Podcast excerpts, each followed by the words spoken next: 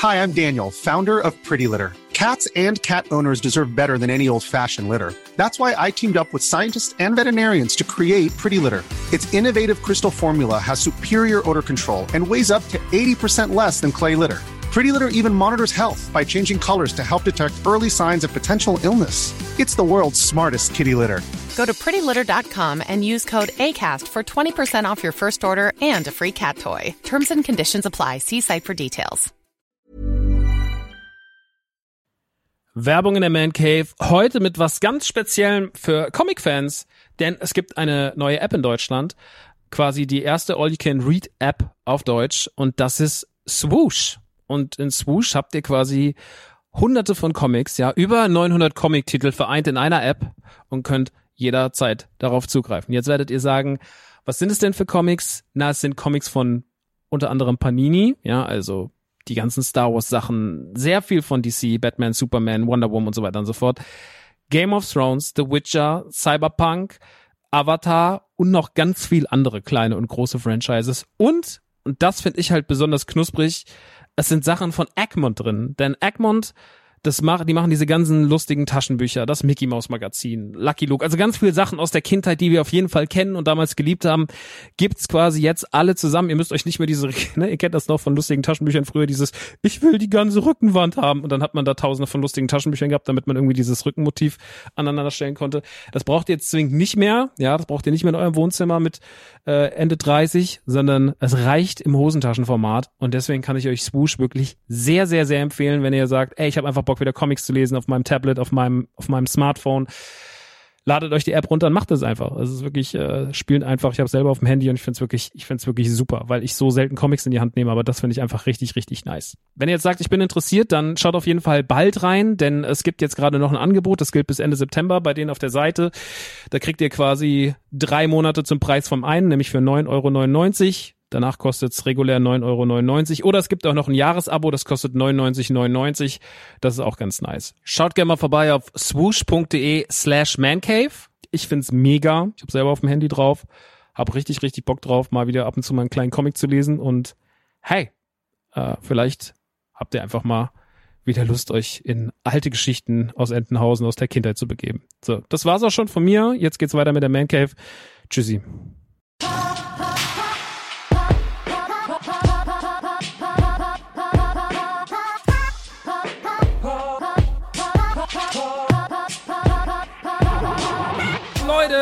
Willkommen in der Man Cave. Heute geht es um den, die das N64, einer meiner absoluten Lieblingskonsolen. Ich freue mich da sehr drauf.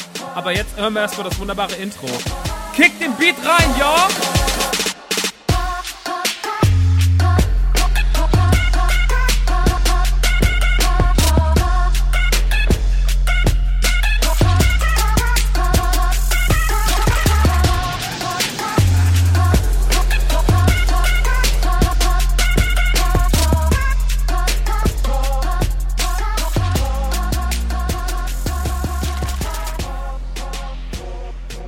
Also was die coolen Kids auf jeden Fall immer sagen, ist kick den Beat rein, ja.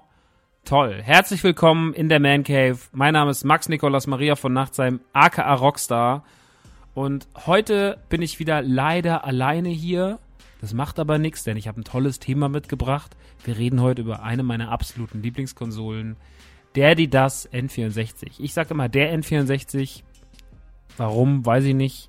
Das hat man sich irgendwann mal so angeeignet, als man 12, 13 war, als die Konsole rauskam, 97. Und seitdem ist das irgendwie in meiner DNA. Ist sehr schwierig, das rauszukriegen. Ich glaube, man sagt richtig das N64. Manchmal sage ich auch das N64, aber meistens sage ich der N64. Aber das ist dann so ein Automatismus. Das ist heute wieder keine reguläre Folge im Sinne von, dass wir uns hinsetzen und Reviews machen, denn ich erkläre mal ganz kurz was zum Konzept. Das Konzept der Man Cave ist ja so ein bisschen, ich mache auf was ich Lust habe. Und aktuell spiele ich ja sehr viel im Stream, dazu sage ich auch noch gleich ein paar Worte. Aber es ist halt so, dass ich gerade mir so ein bisschen schwer tue damit, Spiele zu finden, die ich richtig, richtig, richtig, richtig geil finde. Also es ist gerade wirklich so, dass viel rauskommt, viel Kleinkram und manche Sachen im Stream auch echt Spaß machen, aber ich mich gerade so ein bisschen darum winde, irgendwas so richtig toll zu finden. Warum ist es so? Manchmal ist das so. Äh, ich habe jetzt hier nicht die Verpflichtung, Tests abliefern zu müssen. Dafür haben wir Streams. Wir gucken gemeinsam in Sachen rein. Wir haben sehr, sehr viel ausgecheckt die letzte Zeit. Darunter war Sonic Racer, der Sonic Team Racer. Ich muss mal ganz kurz hier was ausmachen, sonst bin ich hier gleich genervt von äh, komischen WhatsApp-Geräuschen. Das hatte ich vergessen. Äh, ich habe den Sonic Team Racer angespielt ich habe Mario Maker 2 gespielt, ich habe Bloodstained gespielt, äh, Samurai Showdown habe ich gespielt. Und auch allerhand anderen kleinen Kram. My Friend Pedro, Cadence of Hyrule. Was kam noch raus? Irgendwas Kleines kam noch raus. Boxboy und Boxgirl kam raus. Shakedown Hawaii habe ich gezockt. Und ich muss sagen, ich könnte jetzt über alles irgendwie eine halbherzige Re Review machen, aber ich habe mir eine Regel ausgedacht für diesen Podcast, weil es mein Podcast ist und ich mache nur Tests, auf die ich richtig Bock habe. Und sei das ein Test, der ein totaler Zerriss ist, oder sei das ein Test, der euch total überzeugt, dass das unfassbar gut ist. Weil das ist ja der Unterschied zu Rumble Pack, meinem alten Podcast. Da haben wir halt, da war unsere Aufgabe, oder ist die immer noch die Aufgabe von den anderen beiden Kollegen, die machen da Tests. Und ich mache auch Tests, aber ich mache die dann nur, wenn ich das für angemessen halte und wenn ich richtig, richtig Bock auf ein Thema habe. Ansonsten bietet aber die Man Cave auch ganz viel Freiraum dafür, über Sachen zu reden, die mich flashen, die mich beschäftigen. Und das Wichtigste ist immer Herz hinter dem Thema. Und wenn ich ein Spiel so mag wie A Plague Tale oder Rage 2, dann rede ich da sehr gern drüber und versuche euch auch damit anzustecken, dass ich das geil fand. Dass ihr euch das reinzieht. Aber halbherzige Tests brauchen wir nicht unbedingt. Und da in letzter Zeit mich kein Spiel so richtig gekickt hat, außer Cuphead und Sekiro. Über Sekiro habe ich auch schon relativ viel gesagt und ich bin auch noch nicht so weit in Sekiro, dass ich mir ein finales Urteil erlauben kann, weil ich super schlecht bin in Sekiro tatsächlich. Kann ich heute kurz was zu Cuphead sagen und ansonsten möchte ich rüber zu einem Thema, was mich aktuell dann viel mehr beschäftigt und das ist N64. Vorher möchte ich aber noch ganz kurz sagen, vielen Dank an alle, die im Stream zuschauen. Der Stream ist seit einiger Zeit am Laufen, seit der E3. Falls ihr wissen wollt, wie ich die E3 fand, ich habe einen sehr langen Podcast dazu gemacht mit meinem Kollegen Christian Gürnt bei Radio Nukular, dem anderen Podcast, den ich mache. Da war das Ausgabe 102, nee 101 war die E3-Ausgabe. Da haben Christian und ich über die E3 geredet. Deswegen wenn ihr darauf Bock habt, hört da mal rein. Ist eine schöne kleine Folge für zwischendurch geworden. Beziehungsweise so klein ist die gar nicht. Die geht schon relativ lang und da reden wir halt über die Pressekonferenzen, die ich ja auch gemeinsam im Stream mit euch geguckt habe. Und deswegen, ich möchte es an dieser Stelle nochmal offiziell sagen, twitch.tv slash themancave ist jetzt da und wird auch regelmäßig befüllt. In der Regel will ich eigentlich immer mittwochs und sonntags abends streamen es ist aber inzwischen so, aufgrund auch meines Lebens, was halt sehr unregelmäßig ist in seinen Arbeitszeiten, weil ich halt selbstständig bin, weil dann kommt mal das rein, dann muss mal das gemacht werden, dann muss da noch ein Podcast aufgezeichnet werden, dann kommt vielleicht da auch mal ganz kurz das Privatleben dazwischen. Haben wir bis jetzt tatsächlich viel mehr gestreamt, als ich wollte. Also wir haben fast irgendwie viermal die Woche im Durchschnitt gestreamt oder teilweise auch fünfmal. Nur manchmal halt ein bisschen zu versetzten Uhrzeiten. Deswegen möchte ich an dieser Stelle auch gar nicht das große, die große Ankündigung machen, aber zum Beispiel am 3.7., das ist ein Mittwochabend, da werde ich auf jeden Fall ein bisschen streamen. Da werde ich online sein. Aber ansonsten auch immer mal wieder. Also es, voll, es lohnt sich dem Kanal auf jeden Fall zu folgen. Das ist eine gute Sache. Man kann da jetzt auch so ein Twitch Prime lassen, weil ich bin Premium-Abonnent, äh, Premium-Kunde. Nee, wie heißt denn das? Ich bin Premium-Mitglied. Ich bin Twitch-Partner, so heißt das. Ich bin, wisst ihr, gut, gut ist erstmal in der Zusammenarbeit zu wissen, was die eigene Rolle ist. Ich bin Twitch-Partner. Das bedeutet, ich bin dazu befugt, offiziell mit Twitch zusammenzuarbeiten, von denen gesponsert zu werden. Ich muss aber auch deren Pflichten erfüllen. Das heißt, ich darf jetzt nicht über andere Twitcher herziehen und sonst irgendwas, was nicht so schwierig ist, weil ich mich einfach damit nicht beschäftige. Aber ich habe so ein bisschen, muss mich ein bisschen an die Richtlinien halten, habe dafür aber auch die Befugnis, dort Geld zu verdienen. Das bedeutet, es können Leute Abos da lassen, es können Leute diese Bits da lassen, es können Leute Donations da lassen. Ich habe das auch alles ein bisschen auf der Oberfläche angepasst. Aktuell ist das alles noch nicht ganz hundertprozentig so, wie ich es haben will, aber jetzt erstmal für die Anfangszeit ist das okay. Das wird die nächste Zeit aber noch besser. Nur mein Hausdesigner, der gute Marek, der ist momentan noch sehr, sehr viel mit Arbeit beschäftigt, deswegen will ich den da gar nicht so krass nerven.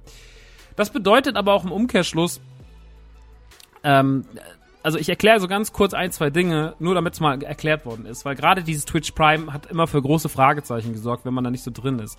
Twitch Prime ist im Endeffekt was ganz Nettes, denn jeder von euch, der Amazon Prime nutzt, also diesen Service, dass man seinen Versand äh, umsonst bekommt, auch wenn man unter 20 Euro bestellt und dann noch halt das Angebot von Twitch Prime, also die Serien und Filme, die die auf Lager haben, da gibt es ja dann auch nochmal eine gewisse Aus Auswahl, also im Endeffekt das eigene Netflix von Amazon Prime produzieren eigene Serien, sowas wie American Gods oder Bosch oder wie heißt denn die Sendung mit den äh, ach, die haben super viele Sendungen. Mir fallen natürlich jetzt wieder super wenige ein. Good Omens haben sie jetzt zuletzt rausgebracht und so weiter und so fort. Also die haben ganz, ganz viele Sachen, die rauskommen. Und äh, wenn man das hat im Jahr, das kostet glaube ich 40 Euro im Jahr, dann hat man auch jeden Monat ein Twitch Prime zur Verfügung. Das heißt, ihr müsst, ihr habt das eh. Das heißt, ihr müsst kein extra Geld zahlen. Aber ihr könnt euer Abo dann bei einem Streamer lassen, den ihr mögt.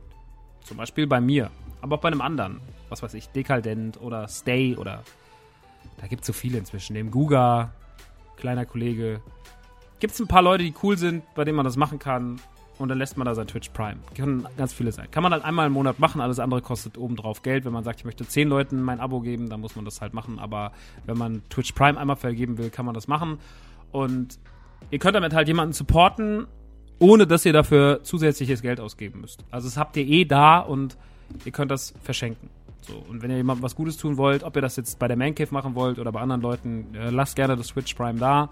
Die freuen sich, für die ist was Cooles und ich habe das jetzt auch zum Beispiel bei Karl gelassen, so bei Dekadent.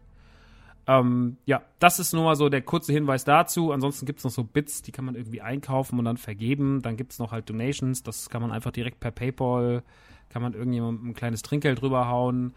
Äh, da gibt es auf jeden Fall Supportmöglichkeiten. Das ist jetzt mal Twitch und das ist jetzt mal dazu abgeschlossen, was auf Twitch gezockt wird relativ viel Verschiedenes. Aktuell ist es sehr viel Cuphead, da werde ich gleich auch noch mal ganz kurz drüber reden. Manchmal lese ich auch einfach nur aus dem Buch der Buberts vor. Mit dem Geld kamen die Tränen. Großartiges, großartiges Stück Literatur, womit wir alle sehr, sehr viel Spaß haben, was auch teilweise ziemlich anstrengend ist, weil es irgendwie so eine Mischung ist aus traurig, schlimm, lächerlich. Keine Ahnung, da kommen ganz viele Emotionen zusammen. Buberts generell ein großes Thema in dieser Community. Müssen wir, glaube ich, auch mal irgendwann bald beenden, sonst artet es aus, aber aktuell noch ein bisschen funny. Ähm, ja, und dann gibt es halt jetzt auch noch Patreon, hatte ich ja schon gesagt. Patreon.com slash die Man Cave. Da gibt es jetzt nicht wie beim Autokino so viel Sondercontent, da gibt es eigentlich gar keinen Sondercontent, aber dahinter verbirgt sich was. Dahinter verbirgt sich ein Discord das ist äh, für die, die Discord nicht kennen, das ist im Endeffekt wie eine kleine Chat-Community mit verschiedenen Räumen. Die werden aber alle, also das ist alles darauf angepasst. Es gibt dann auch nur die Leute da drin, die Mancave supporten. Und da ist sonst niemand anderes drin. Also es sind nur die Leute, die Patronen. Das hat zur Folge bei aktuell 100 irgendwas Patronen, dass der Chat, dass das eine ganz kleine Community ist, die sich aber relativ gut versteht, die ganz viele Möglichkeiten hat, sich auszutauschen über Musik, über Spiele, über sonst irgendwas. Jetzt haben einige Leute gesagt, ja, aber warum legst du denn deinen Chat hinter eine Paywall? Na, damit halt nicht jeder reinkommt, sondern dass nur die Leute reinkommen, die Bock drauf haben. Ich habe lieber 100 stille, coole Leute als 500 oder 600, von denen 100 ausarten und die ganze Zeit meinen, weil sie ihre Testosteronhaushalt nicht im Griff haben, die ganze Zeit Leute zu beschimpfen. Da habe ich keine Lust drauf. Deswegen gesagt, okay, kommt hinter eine Paywall, hat dann auch ein bisschen was Exklusives. Ich bin da auch viel am Start. Ich unterhalte mich viel mit den Leuten. Manchmal machen wir so Sprachchats auf das habe ich jetzt noch nicht so oft gemacht, aber manchmal bin ich da. Wir quatschen auch gerade für die Mods und mich ist es wichtig von Twitch drüben so. Also es ist alles irgendwie miteinander verconnected. Und aktuell bildet sich dann so eine kleine süße Community auch im Chat bei Twitch. So, da ist es natürlich nicht wichtig, dass ihr irgendwie Geld lasst, sondern dass die Community auch sehr, sehr lieb. Die Leute sind cool. Und wir haben dann zwischen so eine richtig nette, kleine, süße Gemeinschaft an Menschen, die ganz, ganz lieb ist, die einen super Job macht, gute Admins, also ist alles cool und untereinander gibt es auch mal die eine oder andere Zankerei bestimmt, aber das müssen die dann selber klären. Ich bin ja nicht, bin ja nur der Papa, ne? Aber manchmal muss der Papa auch sagen, Leute, müsst ihr mal selber ganz kurz hier regeln. Aber das ist alles äh, Kleinigkeiten und deswegen das nochmal ganz kurz. Shoutouts an die Discord-Menschen, die das hier hören. Genau, dann gibt es auch noch einen Early Access bei Patreon. Das heißt, ihr könnt die Folgen hier immer 24 Stunden vorher hören, wenn euch es gar nicht aushaltet, was bei der Man Cave passiert. Das aber ganz kurz als Verbraucherhinweis, weil jetzt gerade das alles im Aufbau ist und ich würde das jetzt auch nicht jede Ausgabe 20 Minuten erklären und sagen so, ja, also wenn ihr das supporten wollt, ich äh, habe da keinen Bock drauf, ich habe auch keine Lust darüber zu reden. Es kommt immer am Anfang kurzer Disclaimer von mir, wo ich sage, hey, wenn ihr Bock habt, da da da da da da, Dankeschön, tschüss und dann ist es vorbei. Aber wichtig ist vor allem, dass ihr mal bei Twitch vorbeischaut, ähm, einfach nur um reinzuschauen, weil es echt Spaß macht und ich auch umso abgefuckter ich bei Cuphead bin, umso lustiger wird's für alle Beteiligten. Ja, das ist gerade ein Riesending, Cuphead. Darüber möchte ich nochmal ganz kurz reden, für die, die das vielleicht nicht mitbekommen haben. Es hat jetzt vor einigen Wochen ein Re-Release auf der äh, auf der Switch bekommen. Es war vor Ende 2017 kam es raus für die Xbox One exklusiv, wurde lange angekündigt. Ich habe es schon 2015 auf der E3 anspielen dürfen, war damals schon begeistert fand den Look ganz toll, aber da hat man gemerkt, das Spiel ist so nicht so ausgegoren. Man war gespannt, ob das jetzt was wird oder nicht. Mit dem Look muss es aber eigentlich was werden, weil es orientiert sich so am, ähm, wie heißt es, Steamboat Willie Look von Disney und Co. Dieser etwas wackelige 30er, 40 Jahre, 40er Jahre Cartoon Look mit der eigenen Musik dazu, die auch alles so in diesem 30er, 40er Gewand stattfindet und das Spiel, ihr seid halt Cuphead oder Mugman, das sind zwei Tassenköpfe, die können auch als Team agieren und ihr müsst im Endeffekt verschiedene Bosskämpfe bewältigen. Es geht hauptsächlich um Bosskämpfe, es gibt auch noch ein paar Run-and-Gun-Level, da rennt ihr rum, das ist dann wie ein typisches, typisches Plattformer-Level, die sind aber auch bockschwer, da müsst ihr Münzen einsammeln, die ihr im Shop, im Shop ausgeben könnt, um eure Waffen zu verbessern. Denn den Hauptteil eures Kampfes, den machen halt Bosskämpfe aus. Und diese Bosskämpfe sind relativ groß und imposant, denn das sind verschiedene Phasen. Und diese Phasen muss man halt lernen. Man muss Taktiken entwickeln, man muss schauen, wie man das macht. Und da kommt halt für mich alles zusammen. Also erstmal, Cuphead hat einen unfassbar hohen Schwierigkeitsgrad, der ganz, ganz, ganz, ganz fies ist stellenweise ich würde fast immer von Fairness sprechen. Manchmal gibt es Szenen, die sind ein bisschen unfairer, aber man kann eigentlich alles irgendwie lernen. Und wenn man ein bisschen Konzentration und auch Ruhe reinlegt, was mir manchmal echt schwerfällt, weil ich jemand bin, der will dann so durchrushen, dann gibt es da so ein bisschen Probleme. Dann kann auch ein Endgegner mal 30, 40 Versuche brauchen. Ich sag mal in Anführungsstrichen, der Drache war ein Riesenthema. Da gibt es einen Drachen, der erscheint am Anfang, der hat eine Phase, da spuckt er Feuer. Und was spuckt er denn noch? Irgendwas anderes spuckt er noch aus. Das ist noch nicht so schwierig. Dann geht er in die nächste Phase, da ist er hinter einem, dann kommen unten so kleine Flämmchen, die laufen auf seiner Zunge lang, die springen nach oben. Den muss man ausweichen, gleichzeitig muss man auf ihn schießen und in der dritten Phase hat er auf einmal drei Köpfe und fliegt hinter einem und spuckt immer so Feuerbälle oder macht auch manchmal so Bunsenbrenner-Moves. Und das war tatsächlich für alle Beteiligten Krampf. Shoutouts an Hetzen vor allem, einer, ein, ein guter, guter Mann aus unserer Community, der hat wirklich gelitten und äh, wir waren alle ziemlich fertig am Ende. Es hat drei Tage gedauert, den zu legen. Und als der, als der down war, habe ich geheult. Also ich war wirklich im Stream, ich war fertig. Ich habe die alle schon mal gepackt. Ich habe Cuphead damals schon auf der Xbox One durchgespielt und bin aber Cuphead, muss man wirklich sagen, zählt zu den aller, allerliebsten Spielen der letzten Jahre für mich. Ich finde es unfassbar toll. Es ist unfassbar schön designt. Es macht unfassbar viel Spaß. Die Lernkurve ist geil. Es ist das, was viele an Dark Souls oder Sekiro oder Bloodhound, ach nee, bin ich blöd gerade? Bloodborne, Bloodhound. Bloodborne fasziniert. Das fasziniert mich an Cuphead. Ich liebe das Design. Ich mag, dass es eine Plattformer-Funktion hat. Ich mag, wie man die Skills erweitern kann. Ich mag sehr, sehr, sehr, sehr, sehr, sehr vieles daran. Und der Schwierigkeitsgrad ist halt wirklich immens hoch stellenweise. Kann frustrierend sein, aber wenn man dann Gegner gelegt hat, das ist halt das, was auch Dark Souls-Fans Dark Souls sagen. Die sagen so, hey, wenn du einmal einen Gegner gelegt hast, das ist das aller, allergeilste so. Und ich glaube, mit der Einstellung muss man da auch daran gehen. So, Sterben gehört eindeutig dazu, Lernen gehört dazu. Und wenn man Erfolgserlebnis, Erfolgserlebnis hat, fühlt sich das umso besser an. Deswegen auch jetzt auf der Switch immer noch eine riesengroße Kaufempfehlung. Eins meiner absoluten Lieblingsspiele, Cuphead. Das müsst ihr euch mal angucken. Allein von den Designs her ist das irre gut. Das sieht so toll aus. Also dieser Look, wirklich, wie der es schafft, wie sie das geschafft haben, mit wie viel unfassbar vielen Frames sie da rangegangen sind, was da alles gezeichnet werden muss.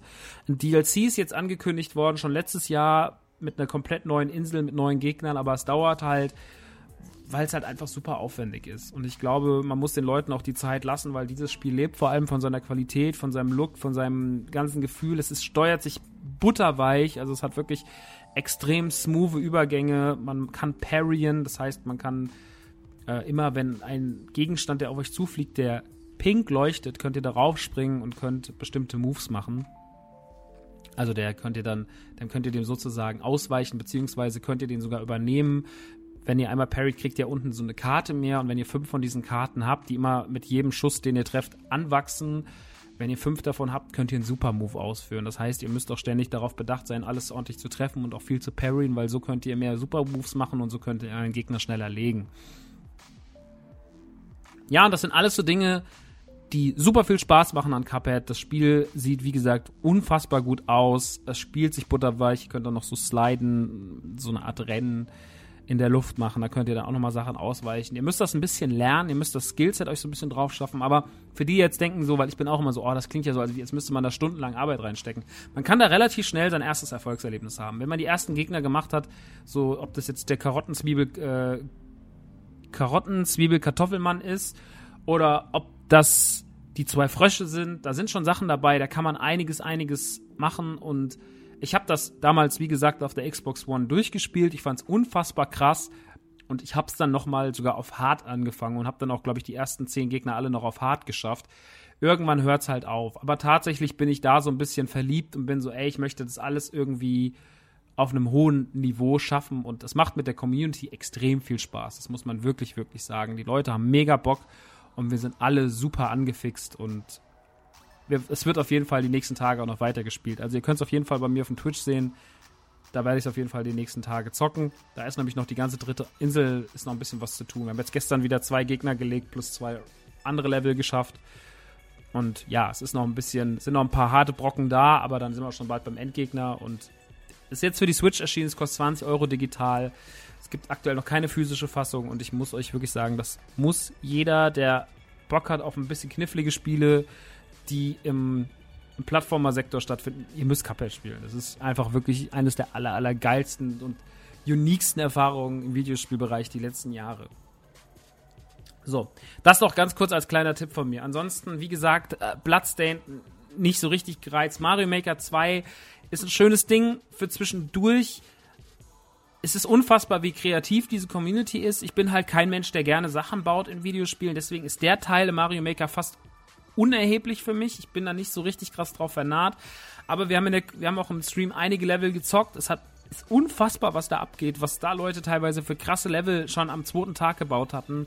Wie aufwendig, wie schlau, wie tolle Mechan was für tolle Mechanismen da drin waren. Also ihr könnt euch das so vorstellen, im Endeffekt ist es wie ein Baukasten, in dem ihr Mario-Level nachbauen könnt, in verschiedenen Grafikstilen. Da gibt es den 3D-Stil, der die letzten Jahre dann so zum Beispiel bei äh, Mario auf dem Handy, wie hieß denn das nochmal? ähm, ihr wisst hier, Super Mario Run war oder der Look vom Super Nintendo oder der Look von Super Mario Bros. 3 auf dem NES oder der Look von Super Mario Bros. 1 auf dem NES. Und diese Elemente könnt ihr mitnehmen und daraus kann unfassbar viel gestaltet werden. Es sind auch ganz viele extra Features drin. Ich frage mich teilweise wirklich, wie es funktioniert. Es gibt auch noch einen Story-Modus diesmal, da müsst ihr dann auch Level schaffen, um immer weiter euer Schloss aufzubauen und da kriegt ihr dann halt Level, die von Nintendo vorgefertigt wurden und dann kriegt ihr halt Level im Stile von Geisterschloss auf dem Super Nintendo und so weiter und so fort. Also es sieht ganz toll aus, das spielt sich ganz, ganz, ganz, ganz wunderbar und es ist wirklich äh, ein ganz tolles Spiel. Ähm, deswegen, es ist 100% Nintendo-Liebe und wenn man dafür begeisterungsfähig ist, sich kreativ im Aufbau von Leveln zu beschäftigen, ist Mario Maker der absolute Shit. Und auch die ganzen Level zu sehen, die Community baut, die sind wirklich, wirklich tolle Sachen dabei. Es ist auch ein schönes Spiel, um es zu streamen, muss ich tatsächlich sagen, weil man halt zusammen so ein bisschen auf Entdeckung geht und Leute einem auch was bauen können. Also ihr könntet auch jetzt mir Sachen schicken und dann kann ich sagen, alles klar, ich zock jetzt mal euer Level im Stream und sowas wäre ja auch eigentlich ganz cool. Deswegen, wenn ihr da was habt, könnt ihr euch gerne mal melden, wenn ihr denkt, ihr habt ein cooles Level gebaut. Es gibt auf jeden Fall super viel da drin und es macht schon auf jeden Fall richtig, richtig Bock.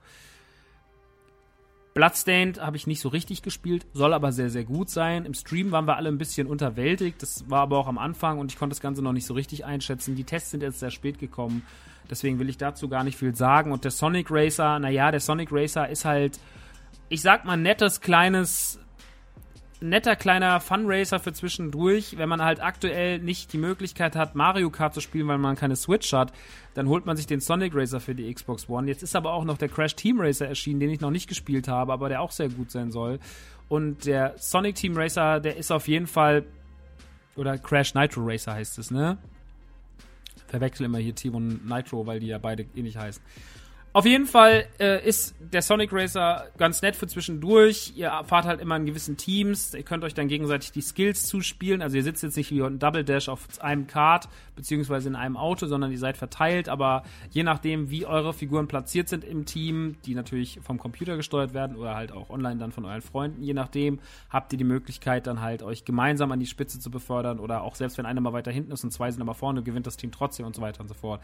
Versehen ist das Ganze mit dem typischen Mechanismen, die wir alle aus Mario Kart kennen. Also da haben sie sich nichts genommen, das haben sie relativ gut zusammengeklaut. Es gab ja auch schon zwei Sonic Racer vorher. Da gibt es viele Fragen, zum Beispiel, warum muss der schnellste Igel der Welt Auto fahren? Aber das ist nicht meine Aufgabe, das jetzt zu beantworten.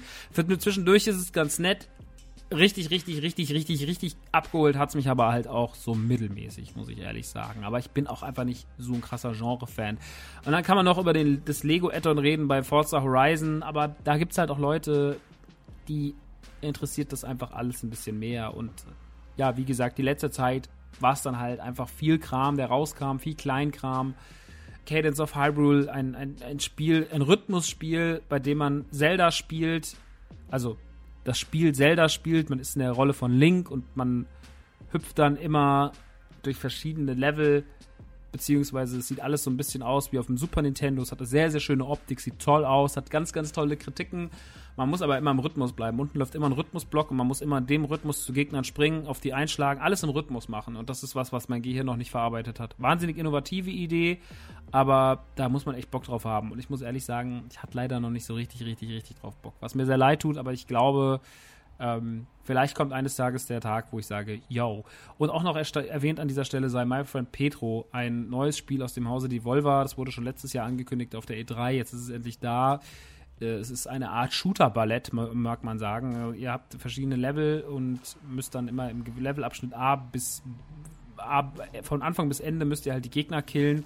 Dabei müsst ihr Skills anwenden, ihr könnt euch drehen. Es muss, müsst versuchen, so elegant wie möglich viele Menschen zu töten. Das hat ein bisschen Anleihen von Hotline Miami oder auch Kat Katana Zero, wo aber der große Unterschied ist, wenn ihr getroffen werdet, seid ihr nicht sofort tot. Gleiches gilt auch für die Gegner. Also ihr müsst euch schon einigermaßen einen Blick auf eure Energie haben, aber es ist jetzt nicht One Shit, One, äh, one Shit, one, one Shot, One Kill.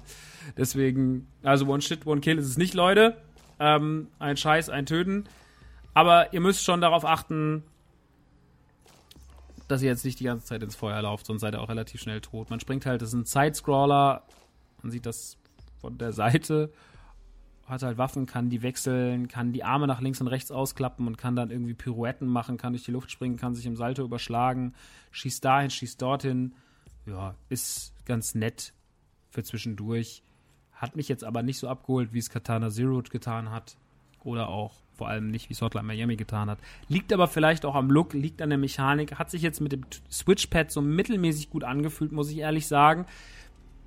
Deswegen ist es auch alles, sind nur alles kleine Tests, kleine Randnotizen, Sachen, die ich angezockt habe, die ich ausprobiert habe, aber die mich einfach jetzt nicht so krass gecatcht haben. Und deswegen will ich da auch gar nicht irgendwie böse Worte verlieren, aber ich will nur einfach sagen, so für mich waren das jetzt eher so Sachen, wo ich sage, die könnt ihr euch mal angucken, aber es sind alles Sachen, alles durch die Bank weg Sachen, auf die man ein bisschen Bock haben muss. Also wenn ich Bock auf einen Sonic Team Racer habe, also man sollte immer auf das Videospiel, was man sich kauft, Bock haben, aber es sind alles auch so ein bisschen nischige Sachen. Sonic Team Racer ist muss man halt Bock auf einen Funracer haben, der Mario Kart Gewand funktioniert und man muss halt ausblenden, dass es Mario Kart gibt und man muss vielleicht auch ausblenden, dass es den Crash Nitro Racer gibt. Oder Nitro Kart heißt das, ne?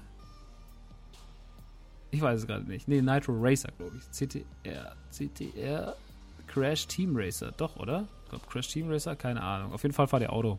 ihr, seid, ihr seid dieser komische Dingo und ihr fahrt Auto, Leute. Das müsst ihr wissen das muss man ausblenden, beziehungsweise da muss man halt Bock drauf haben auf Sonic oder, oder Crash. Mario Maker, wie gesagt, da muss man echt viel Bock haben, so etwas zu bauen. Bei Friend Petro muss man sich auch schon dran gewöhnen, dass man in dieses große Shooter-Gewand geht, mit viel Azi-Fazi dazwischen drin, weil man es halt von Devolver kennt. Trotzdem ist es dann stellenweise auch ein bisschen plump.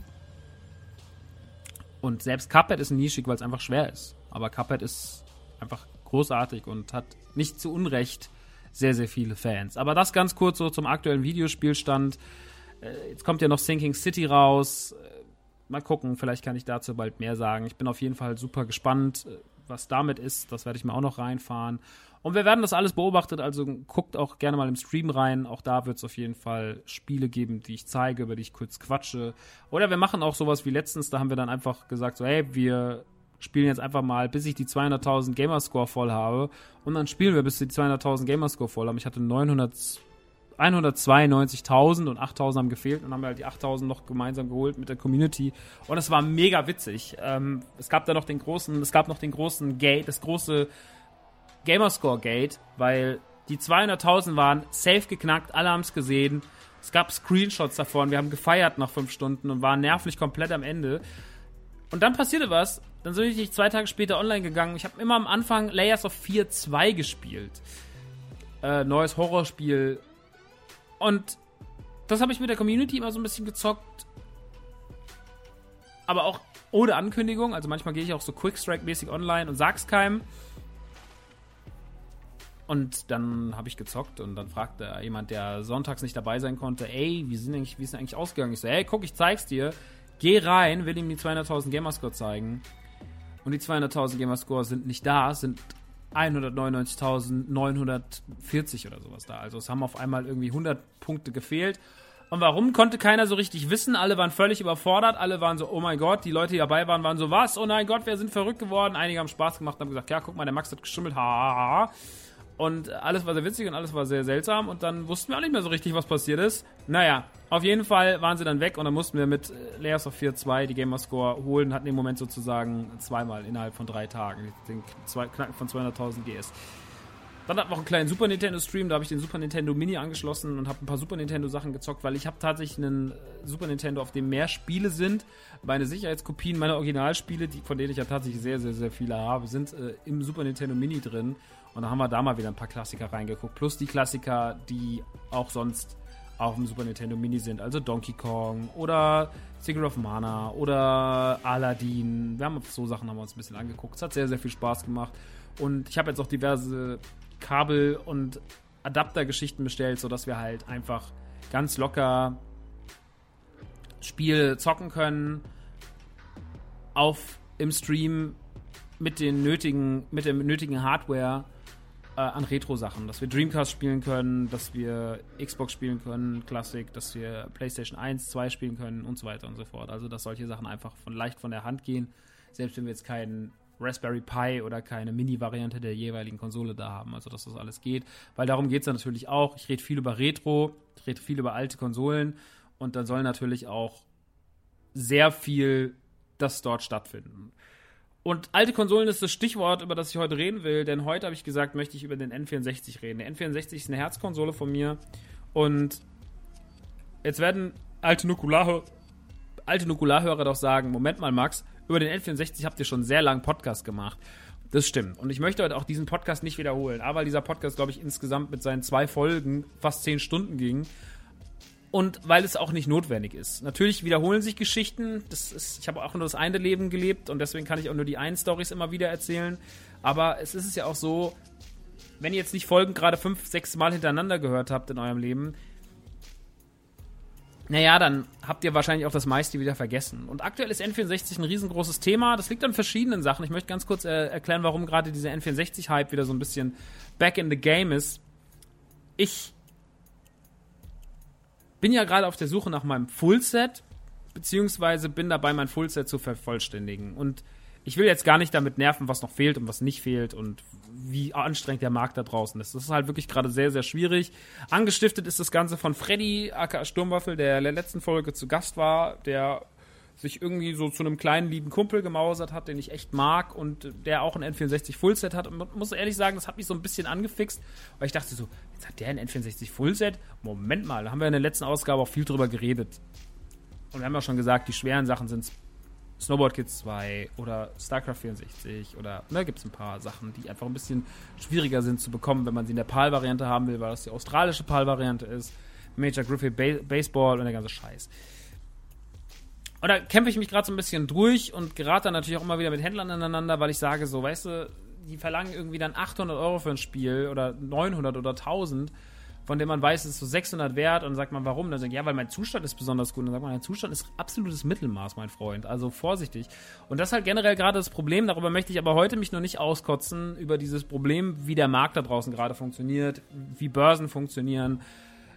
Ich habe ein bisschen so die Schnauze voll von diesem, das habe ich auch schon mit, mit ihm gesagt und sage ich jetzt auch an dieser Stelle nochmal, ich bin so ein bisschen müde davon, mich voll labern zu lassen von Leuten, die angeblich alles besser wissen und die mir dann erzählen, so, yo, also, ey, 1000 Euro gibt man dafür schon aus und sowas. Man guckt dann verkaufte Aktionen bei Ebay und sieht halt, das Spiel geht immer für 600, 700 weg und du merkst, die Leute wollen dich verarschen oder über den Tisch ziehen und erzählen dann irgendwas so, jeder kleine Fehler an dem Spiel ist 150 Euro wert ja, okay, dann müssen wir jetzt auch mal hier mal die 150 Euro ein paar Stellen abziehen, mein Freund. Dann bist du auch ganz schnell bei 30 oder was. Also ist ein bisschen schwierig alles, was da gerade passiert. Es nervt super krass. Sammeln ist natürlich ein schönes Thema. Ich sammle super gerne, deswegen gibt es diesen Podcast, deswegen gibt es diesen Raum, deswegen ist mein Leben die letzten 35 Jahre so gelaufen, wie es gelaufen ist.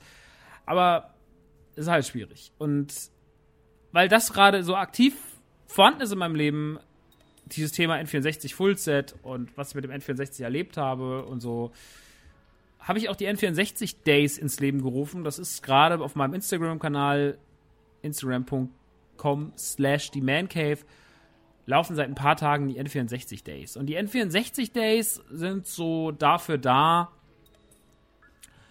nochmal die Geschichte zwischen dem N64 und den, vor allem mit den Spielen aufzuarbeiten. Und ich habe mir einen Haufen Spiele auserkoren, wo ich sage so, ja, die waren besonders wichtig für mich. Und ich schreibe das da zwar alles nieder, aber ich möchte heute trotzdem noch mal ein bisschen darüber reden, weil der N64, ich möchte jetzt gar nicht so sehr auf die ganzen Spiele eingehen und noch mal zu jeder Geschichte, sondern ich möchte sagen, warum der N64 mir so wichtig ist und warum der N64 mir was bedeutet und vielleicht auch mehr bedeutet als viele, viele andere Konsolen.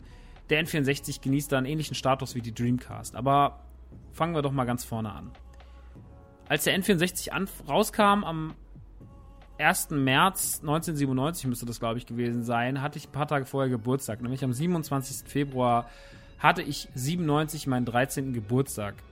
Und ich hatte ein ganz großes Glück, dass der Spielwarenhändler bei uns im Ort, der hat einen einzigen bekommen. Ich hatte den damals vorbestellt. Man konnte den N64 vorbestellen und hat damals dann einen Pin bekommen. Das war so ein kleiner Mario-Pin und eine Kassette. Eine Kassette, auf der man sehen konnte, wie Gameplay-Material aussieht. Damals hat man halt einfach noch VHS gehabt und man hatte keine Möglichkeit, sich großartig DVDs reinzuficken oder ins Internet zu gehen und sich Trailer anzugucken. Also sowas ging damals noch gar nicht.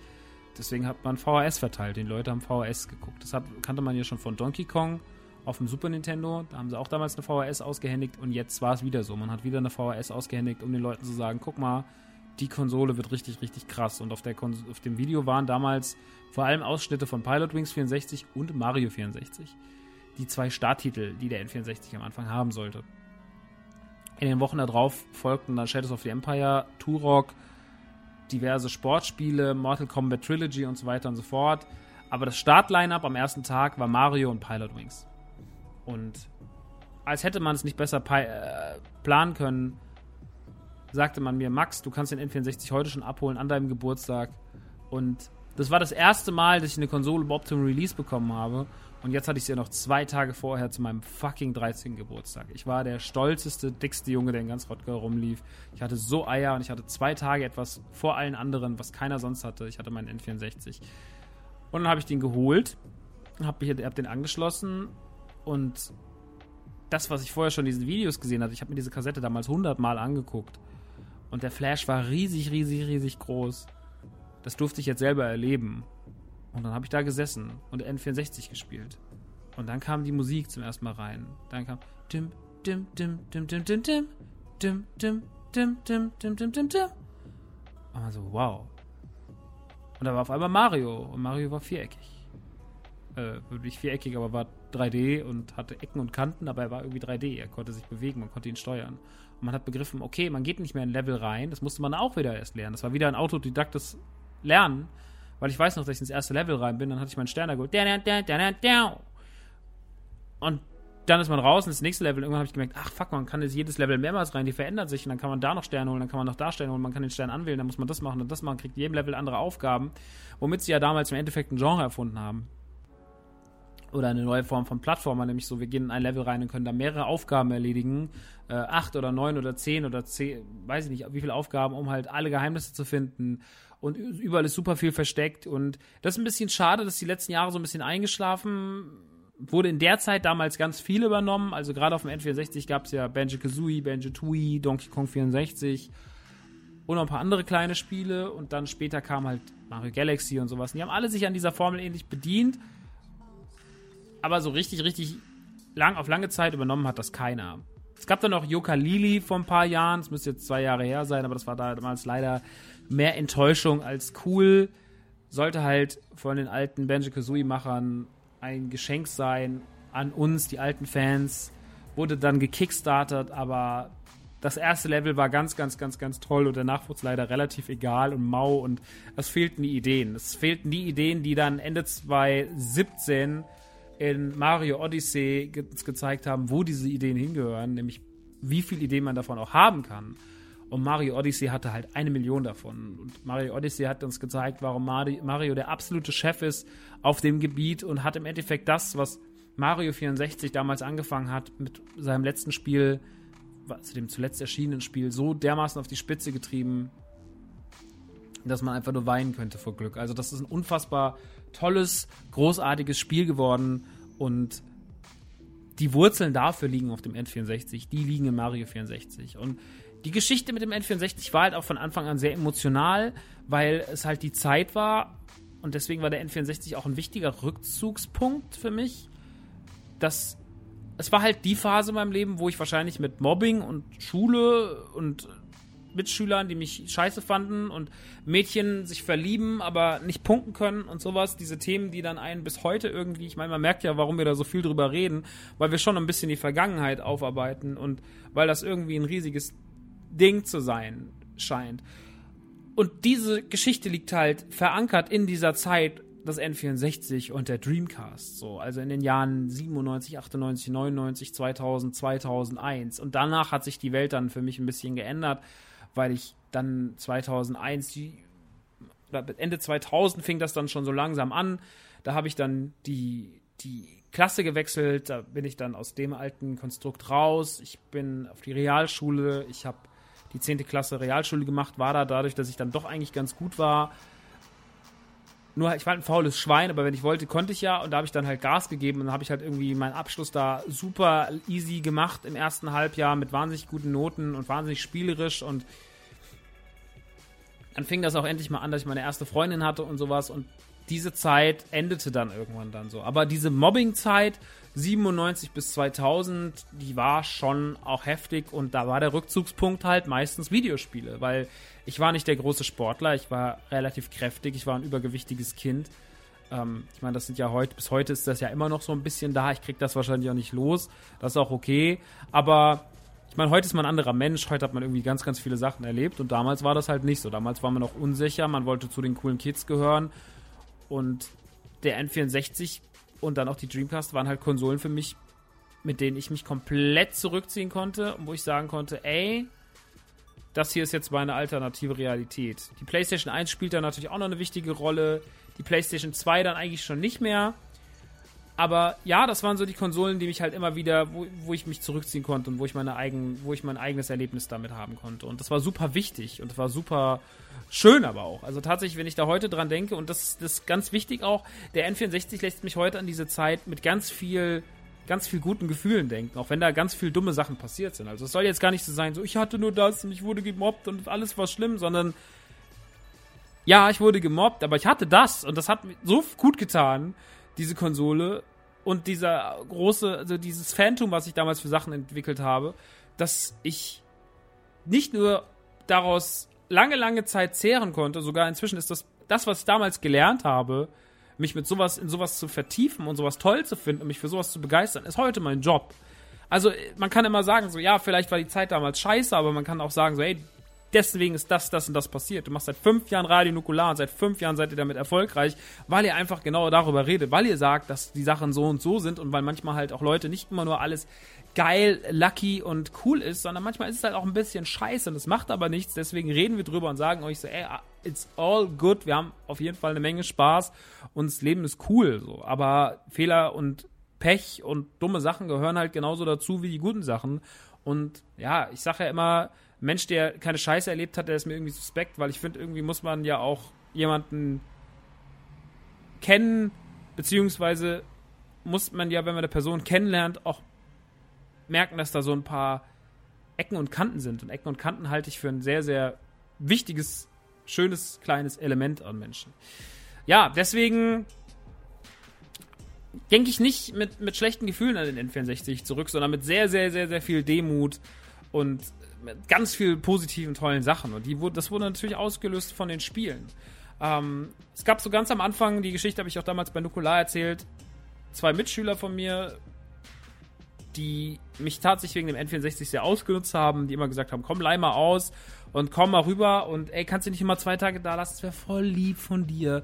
Und die ich dann immer gedacht haben, ja, der dumme Dicke hat wieder uns die Konsole ausgeliehen, weil er denkt, er kann dann mit uns skaten gehen und mit den coolen Leuten abhängen. Der soll sich mal ficken. So. Haben Partys gemacht, wo mein N64 benutzt wurde, aber ich durfte nicht eingeladen werden. Und am Ende hat man noch irgendwie Flecken auf die Konsole gemacht und hätte sie fast kaputt gemacht. Muss man aber immer sagen, ist nie kaputt gegangen. Der N64, den ich heute noch als meine Hauptkonsole habe, den ich auch fotografiert habe auf meinem Mancave-Kanal, der mit den hässlichen Rayman-Stickern drauf, das ist mein N64. Das ist der erste N64 von 1997, von meinem 13. Geburtstag, den ihr da seht. Das gute Stück ist also 22 Jahre alt und er funktioniert immer noch. Und wenn ich heute N64 spiele und wenn ich auch bald im Stream mit euch N64 spielen werde, dann ist das mein N64, Leute. Und das finde ich einfach sau schön. Und darüber freue ich mich total doll, weil es echt cool ist, dass es so ist, dass es möglich ist. Ja. So viel dazu. Ähm, jetzt muss ich kurz überlegen, wie ich weitermache. Ich würde sagen, wir reden so über ein paar Spiele, beziehungsweise über das, was auch schon bei den N64 Days angesprochen wurde. Ich habe ja schon zum Beispiel, also wenn man jetzt chronologisch durchgehen möchte, kann man wahrscheinlich 35 Spiele nennen. Ich schneide jetzt einfach immer mal ein paar Spiele an. Zum Beispiel war da Turok 2. Turok 2 und F-Zero X. Wenn ich, mich, wenn ich mich an diese zwei Spiele erinnere, an dieses sehr, sehr, sehr großartige F-Zero auf dem N64, was damals, man fährt 1000 km/h. Was? Uh, und Turok, was damals als absolute Gewaltbombe publiziert wurde, weil Turok 1 hatte ja noch so dieses Problem, in Deutschland war es geschnitten, wir hatten Roboter statt Indianer. Und so, ne, das war ein Riesending damals, äh, dass, dies, dass, man, dass man da im Endeffekt, dass man da im Endeffekt das Spiel auf dem deutschen Markt so herrichten musste, dass es irgendwie funktioniert hat. Und das war generell ein riesengroßes Problem aus der Zeit, weil die Indizierung war damals noch ganz, ganz groß. Inzwischen leben wir in Zeiten, in denen auch wahrscheinlich das Hakenkreuz im nächsten Wolfenstein einfach zu sehen sein wird, weil man sagt, yo, also, das ist halt jetzt so. Ähm, und das gehört jetzt dazu. Wir können solche Sachen nicht mehr verbieten. Es ist auch künstlerische Freiheit. Es ist auch Verleugnung der Geschichte. Keine Ahnung. Gibt es ja ganz viele, ganz viele Sachen, die die Leute sagen. Äh, wenn sie sagen, wir können nicht die Hakenkreuze rausstreichen. Keine Ahnung. Ich, äh, da, da gibt es ganz viele Artikel im Internet drüber, wo ihr das nach, äh, wo ihr das nachlesen könnt, warum sich das jetzt gerade ändert. Ähm, ich verstehe, dass man das tut. Ähm, oder dass Indizierung generell die letzten Jahre weniger geworden ist.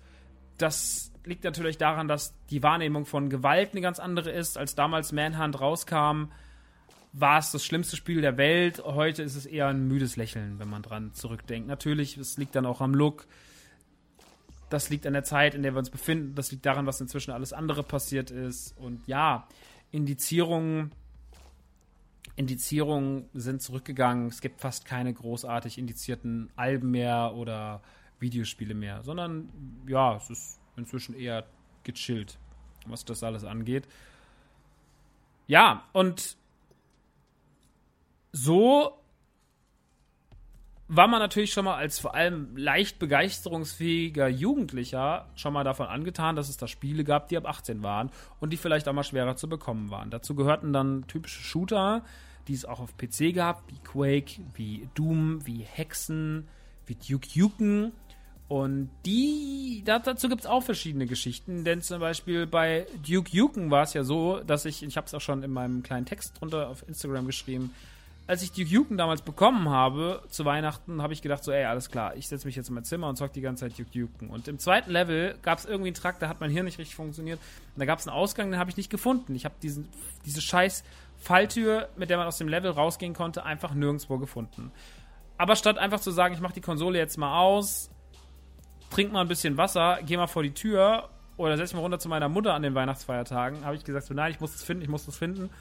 Und bin den ganzen Tag durch dieses Level ähm, gerannt, was dazu führte, dass, wie wenn sich Bilder in einen, in einen Monitor einbrennen, ich, wenn ich meine Augen geschlossen habe, immer wieder durch dieses Level gelaufen bin, was mich verrückt gemacht hat, was dazu führte, dass ich nicht schlafen konnte, weil ich acht Stunden lang dieses Level gesehen hatte naja, und dann war ich sozusagen die Nacht über in Duke gefangen und das war, war furchtbar. Und dann, dann habe ich es zurückgegeben. Meine Mutter hat ganz schlimm unseren Zack-Videospielhändler angefuckt. Generell ist der Zack-Videospielladen damals ein riesengroßer Angelpunkt gewesen, weil nicht nur, dass wir da unser Zeug bezogen haben, unsere N64-Spiele oder auch unsere Dreamcast und Super Nintendo und Playstation-Spiele, das war halt unser Angelpunkt Nummer eins. Der Typ hat die ganze Stadt beliefert im Rottgau. Waren die da Roden in so großen, so einer Blocksiedlung, war der unten drin geführt von Uwe und ich weiß gar nicht, wie der andere Kai. Hießen die wirklich Kai und Uwe? Ich weiß es nicht mehr. Peter? Irgendwas mit P. Naja, auf jeden Fall, die zwei haben den Laden halt geführt und waren halt unsere Dealer. So, die haben uns den ganzen Tag mit Videospielen versorgt und in der Zeit vom N64 war es halt für die auch eine spannende Zeit, weil sie halt hatten, sie hatten kleine pubertierende Kids, die wollten halt die bösen verbotenen Spiele spielen, die brutalen Sachen, Duke und Quake. Dann kam GoldenEye raus und GoldenEye habe ich erstmal fälschlicherweise nicht mitgenommen, sondern ich habe Hexen damals mir von meiner Mutter kaufen lassen. Als ich dann zu Hause gemerkt habe, was ich für einen riesen, riesengroßen Fehler gemacht habe, bin ich dann am nächsten Tag heulend zu meinem Händler gefahren und habe dann für sehr, sehr viel draufzahlen müssen, GoldenEye bekommen. Und GoldenEye, der James Bond Ableger, vom, also die vielleicht beste Spieleumsetzung zu einem Film, die es je gab und auch die Spieleumsetzung, die besser war als der Film, die den Film auch meiner Meinung nach nachhaltig aufgewertet hat, war halt auf ganz, ganz vielen Ebenen krass, weil es halt eine Revolution war fürs Multiplayer-Gaming so. Klar gab es schon Multiplayer-Games in die Richtung, aber bei GoldenEye hat sich das zum ersten Mal irgendwie richtig flüssig angefühlt und es hat ganz tolle Atmosphäre gehabt und eine ganz tolle Optik und ganz viele Sachen, die einem sich irgendwie ins Gehirn gebrannt haben und auch wenn das alles heute natürlich mittelmäßig gut spielbar ist, was auf dem N64 passiert ist, so war das damals einfach eine scheiß Revolution. Und wie wir einfach da saßen, wir kleinen Trottel vor den kleinen Monitoren auf den nicht so großen Fernsehern. Ich meine, heute habt ihr alle den Vorteil, ihr habt heute alle riesige Fernseher, aber damals war ein Röhrenmonitor einfach nicht so groß. So, selbst die großen Mo Röhrenmonitore sind im Vergleich zu Fernsehern von heute, also heute ein kleiner Fernseher, was heute als kleiner Fernseher gilt, war damals eine große Röhre. So von, von der Bilddiagonale. Und da hat sich so viel geändert die letzten Jahre. Der Markt ist so anders geworden und natürlich viel toller HD und so weiter und so fort. Aber damals war es halt so und wir mussten uns dann da irgendwie Konstruktionen bauen und der durfte da nicht gucken und der durfte da nicht gucken, damit der Überraschungsmoment größer war. Ansonsten hat man halt unten oder links oder rechts beim anderen drauf geguckt. Das ging halt auch, ne? Es kam Mortal Kombat 4 raus. Das war das erste große Prügelspiel. Dann kam Biofreaks raus. Also es gab halt auch diese ganzen. Midway hat immer mal ganz gerne einen provokanten Titel rausgebracht. Auch viel, was auf dem Index gelandet ist. Die Mortal Kombat Trilogy. Dieses komische Sub-Zero-Ding. Wenn man es sagen möchte, kann man sagen, keins der Mortal Kombat Spiele war richtig, richtig gut auf dem N64. Aber sie haben schon irgendwie Spaß gemacht. Ich glaube aber nicht, dass die brutalen Spiele auf dem N64 die Spiele waren, über die man jetzt sprechen muss sondern, aber darüber reden wir gleich, bevor wir jetzt gleich auf das bunte Plattformer und Innovationen Rare-Ding kommen, möchte ich noch ganz kurz sagen, was total gut funktioniert hat auf dem N64, waren Sportspiele tatsächlich. Ich habe auf dem N64 wahnsinnig viel Sportspiele gespielt, darunter International Superstar Soccer 64, darunter 1080 Snowboarding, was der direkte Konkurrenz zu äh, Konkurrent zu Cool Borders auf der PlayStation war. Die hatten keine Cool Borders Lizenz, also hat Nintendo sein eigenes geiles Snowboard-Spiel gemacht und das war 1080 und das war faszinierend gut. Es gab dann später noch 1080 Advance auf dem GameCube, aber das war so mittelmäßig toll. Ähm, hat dann noch sozusagen den geistigen Nachfolger in Amp gehabt, was auf der Xbox kam. Amp waren tolle Spiele. SSX war auch sehr, sehr schön auf der PlayStation 2 und auf anderen Konsolen dann später auch. Aber 180 ist und bleibt vielleicht für mich das beste Snowboard-Spiel ever. Natürlich, weil es mit dem nostalgischen Gedanken in Verbindung steht. Ich weiß, dass ich dafür damals 20 Mark meiner Mutter nicht geklaut habe, aber ich habe sie, als sie mich zum Einkaufen geschickt hat, das Rückgeld nicht zurückgegeben. So kam ich dann zu den letzten Mark, die mir noch gefehlt haben, um mein 1080 zu bekommen. Das ist kein guter Move gewesen mit 13, 14, aber ich habe sie später zurückgegeben. Also keine Sorge, Leute. Das Problem ist geklärt inzwischen in der Familie Nachtsheim. Ja, und das war total faszinierend, dass mich selbst so ein Snowboard-Spiel abgeholt hat oder dass ich beim International Superstar Soccer zocken auf dem, auf dem N64, weil mein Papa ISS so geliebt hat auf dem Super Nintendo, hatte ich natürlich mir auch ISS geholt und habe auch gedacht, vielleicht kann ich das mal zusammen mit ihm spielen, weil das war noch die Zeit, wo es mit meinem Vater noch nicht ganz so gut lief wie jetzt die letzten äh, 15 Jahre. Da gab wir halt so ein bisschen, er hatte die Hype-Phase mit Badesalz und ja, es waren halt einfach so, meine Eltern hatten so ein bisschen Konflikte, so ist das ja manchmal, dann kommt das Kind so ein bisschen zu kurz und dann ist man manchmal der kleine doofe Junge, der denkt, vielleicht kommt Papa zum Fußballspielen vorbei. Aber auch da kann man heute drüber lachen, weil wir inzwischen so eine, so eine, weil wir so ein nettes, schönes Verhältnis haben. Und deswegen ist das gar nicht irgendwie böse gemeint. Aber damals äh, war das halt so ein bisschen so, ich versucht, so Anknüpfpunkte zu bauen. Da habe ich mir mal ein Fußballspiel gekauft.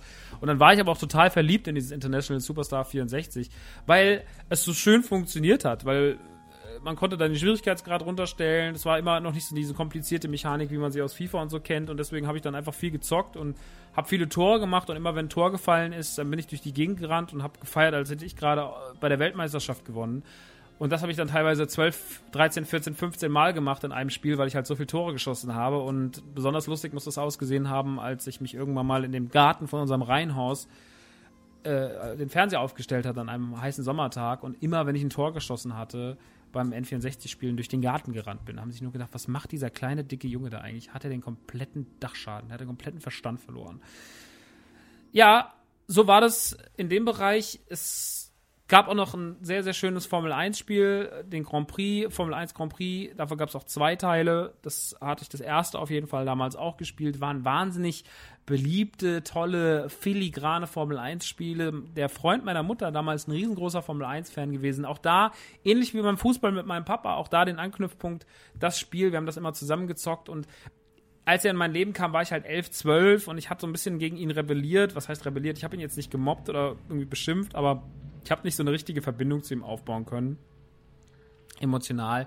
Wir haben das irgendwie nicht so richtig hinbekommen zusammen. Aber das machte nichts, denn wir hatten zumindest unser Formel 1 World Grand Prix Spiel und das hat uns so ein bisschen zusammengeschweißt und hat uns irgendwie eine bessere Zeit zusammengegeben, was dazu geführt hat, dass wir uns dann am Ende auch ganz gut verstanden haben und uns irgendwie mochten. Und das war gut und wichtig für ihn und für mich.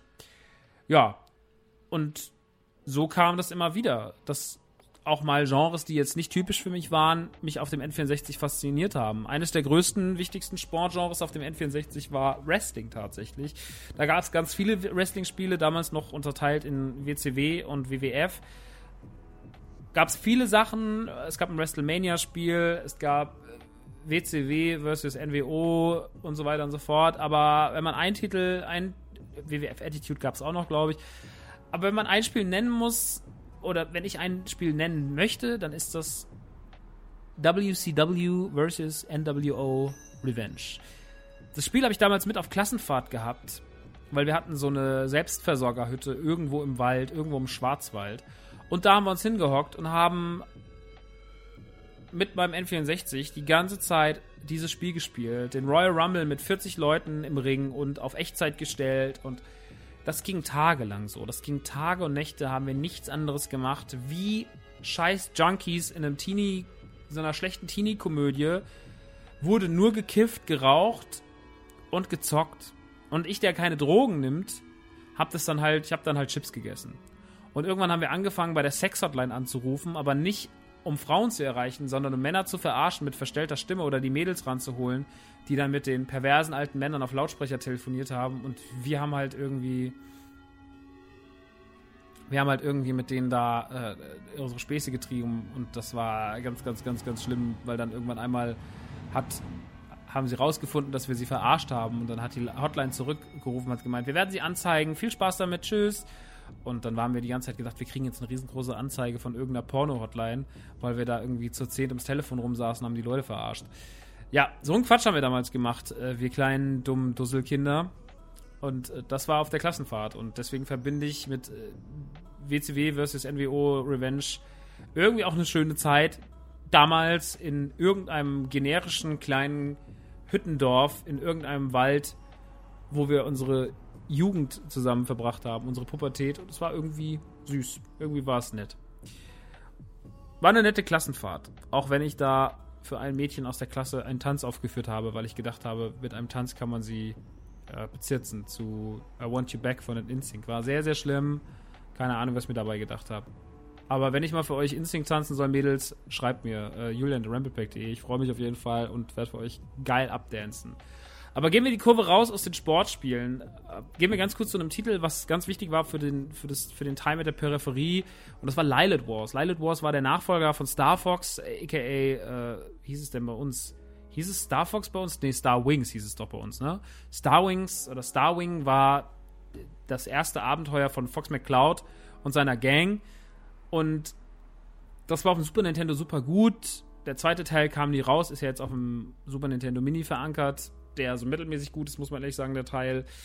Aber Lilith Wars war der absolute Shit damals, weil es nicht nur 3D war, sondern uns auch das Gefühl von 3D vermitteln sollte über das Rumble Pack. Das Rumble Pack war ein, eine Peripherie, die man unten in dem N64-Controller anbringen konnte und wenn man dann wogegen geflogen ist oder geschossen hat, dann hat das halt gerüttelt. Das war gemessen an der Technologie, die es heute gibt, ich gehe jetzt von so einem Kino-D-Box-Sessel aus oder sowas, war es gemessen an der Technologie natürlich ziemlich primitiv, aber es war schon irgendwie heftig, ja. Und auf einmal hat irgendwie alles gewackelt. Das war schon, das war schon super interessant äh, und äh, hat halt einen total geflasht und natürlich wurde das auch in einer riesigen Big Box ausgeliefert. Da war dann das Rumble Pack drin und man war voll fasziniert und ja, voll krass und so. Es gab ja dann später noch, da war ich aber nicht so richtig deep im Game, Pokémon Stadium 1 und 2. Spiele, wo man im Endeffekt mit einem Gameboy-Transfergerät seine Gameboy-Spiele einspeisen konnte, um seine Pokémons aus Pokémon Gelb, Blau, Rot in sein Spiel zu laden und mit denen einen Arena-Kampf abzuhalten. War auch noch eine sehr primitive Variante. Stadium, äh, Stadium Events. Pokémon Stadium war jetzt bei weitem nicht mein Lieblingsspiel. Ich fand dann die Minigames eher ein bisschen faszinierender, aber irgendwie war es auch ganz cool. Und ey, für meine Schwester war es der absolute Oberflash. Ihre kleinen 2D-Monster, die sie nur in einer Farbe vom Gameboy kannte, in groß und bunt und 3D zu sehen. Das war für die total das aller, allergrößte. Deswegen, ich glaube, das hat sehr, sehr viele Kinder damals geflasht. Ich war halt, dadurch, dass mich der Pokémon-Hype eh nur auf äh, blauen Edition erreicht hat und danach ich dafür ein bisschen zu alt war, war das halt damals gerade für so Kids wie meine Schwester der absolute Wahnsinn. Generell muss man über den N64 sagen, dass er sich schon ausgezeichnet hat. Natürlich nicht nur durch seine Technik. Er sah damals anders aus als die, als die PlayStation. Es war weicher alles. Das große Problem des N64 war der Nebel, weil die Rechenleistung es nicht geschafft hat. Also hat man oft Spiele, die, wo man nicht wusste, wie man damit umgehen kann, hat man in der Tiefe dann Nebel eingebaut. Ein berühmtes Beispiel war das, das erste Turok. Da lief man echt immer gegen eine Nebelwand und auf einmal rannten da Gegner raus. Und das wurde einem halt so ein bisschen als Stilmittel des Spiels verkauft. Und man hat das als Kind auch damals wirklich so geglaubt. Heute weiß man, ja, wenn man heute Spiele sieht von damals, weiß man auch so ein bisschen, ja, okay, alles so richtig, richtig geil war das damals nicht. Aber man hat es schon irgendwie geliebt und es war irgendwie schön. Ein weiteres wichtiges Spiel, nee, lassen wir uns ganz kurz nochmal zum Controller kommen, weil der Controller des N64 war ja auch eine super krasse Innovation ist heute immer schwierig, Controller zu finden, die nicht ausgeleiert sind, weil natürlich der Stick damals noch nicht perfekt war.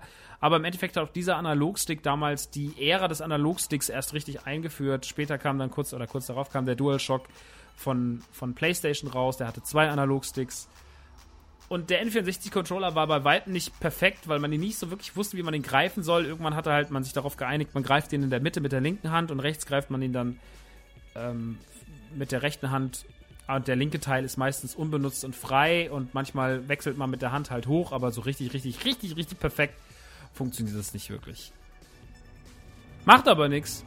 Trotzdem war der N64-Controller großer Fun, sehr innovativ und hat halt einem direkt irgendwie ein neues Spielgefühl vermittelt, was halt auch dieser 3D-Kram gebraucht hat. Also gerade Mario 64, das ist immer unfassbar, wenn man Mario 64 sieht und Mario 64 hat in so vielen Hinsichten schon so schnell, so gut funktioniert. Und das lag nicht nur im Gameplay, im Spiel, das lag nicht nur im Levelaufbau, im Leveldesign, sondern das lag auch ganz klar in der Steuerung, weil man halt dieses unfassbare, große, also im Vergleich zum Super Nintendo, groß, diese große Vielfalt an Mario-Moves hatte, aber man trotzdem gut damit umgehen konnte.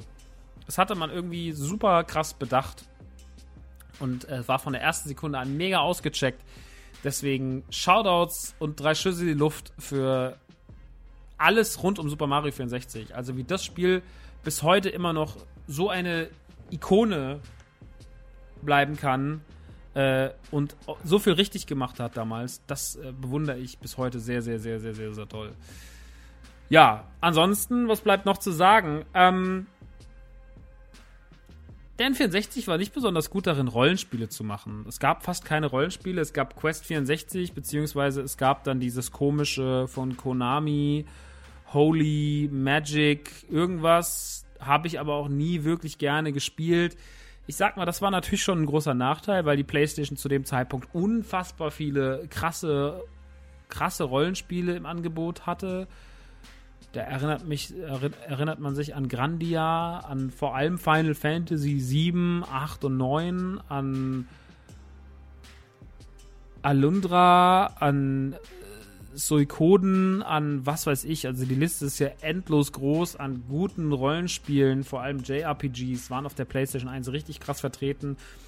Und das fehlte halt auf dem N64 total. Aber N der N64 hatte trotzdem ganz viel Exklusivtitel und der N64 hatte vor allem eine Firma, die es immer wieder verdient, dass man über sie spricht. Und es ist sehr schade, dass sie heute nicht mehr so abliefern wie damals. Die Rede ist natürlich von Rare Games. Rare Games, das waren die mit dem goldenen Logo und die kannte man schon vorher, die hatten schon viel für den NES gemacht, die hatten schon ein paar Sachen für den Super Nintendo gemacht. Battletoads war dann ein Riesending. Aber auf dem N64, da war Rare so stark, wie sie sonst nie waren. Sie waren es natürlich schon ein bisschen mit Donkey Kong Country, da hatten sie schon ordentlich ähm, Balls gesammelt die letzten Jahre auf dem Super Nintendo. Und die Aufgabe von Rare war anscheinend in der N64-Zeit zu sagen, so, wir delivern von vorne bis hinten. Und ob das Spiele waren wie Banjo Kazooie, die sich natürlich der Mario 64 Mechanik bedient haben, aber das Ganze in ein unfassbar sympathisches Ge Gewand gegossen haben. War unfassbar funny, unfassbar drüber unfassbar süß auch. Benji Kazooie und Benji Tui waren unfassbar tolle Spiele mit, mit tonnenweisen Geheimnissen, tolles Leveldesign. Und was schön ist an Benji und Kazooie beziehungsweise Benji Tui ist, dass durch Rare Replay das Spiel bis heute noch gut spielbar ist. Man hat ja irgendwann noch mal oder man kann die auch digital kaufen. Die sind ein bisschen aufbereitet worden, also ein bisschen remastered, aber es sind keine Remakes. Ein Remake würde aber jeder mit Handkuss nehmen davon. Aber selbst die Remakes zocken sich heute noch verhältnismäßig gut. Also ich habe Banjo-Kazooie 1 2015 mal wieder durchgespielt auf der Xbox One im Rahmen von Rare Replay, was inzwischen 20 Euro oder sowas kostet. Und in diesem Rare Replay-Ding habt ihr halt die ganzen Klassiker. Ein Spiel, was so ein bisschen immer runterfällt bei Rare, ist Jet Force Jiminy. Das ist ein Shooter-Spiel mit so kleinen putzigen Kids und so einem Hund. Die sehen so aus, ein bisschen wie Mega Man, haben auch so einen Helm auf große Massenschlachten, so ein bisschen, ich sage immer, Space Invaders trifft Mega Man, trifft äh, die Muppet Babies. Aber das war echt ganz geil. Das hat echt Spaß gemacht. Und war auch ein richtig gutes Rare-Spiel, was heute schon fast immer im Rahmen der ganzen Rare-Games, die rausgekommen sind, so nach hinten fällt.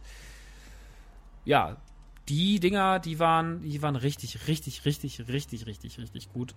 Ähm, Blast Corps war ein super innovatives Spiel. Davon gab es eben auf dem N64 auch sowas wie Silicon Valley oder wie Body Harvest. Sind jetzt keine Rare Games, aber sind trotzdem auch Spiele gewesen, die irgendwie Innovation hatte. Und davon hatte der N64, der N64 einiges.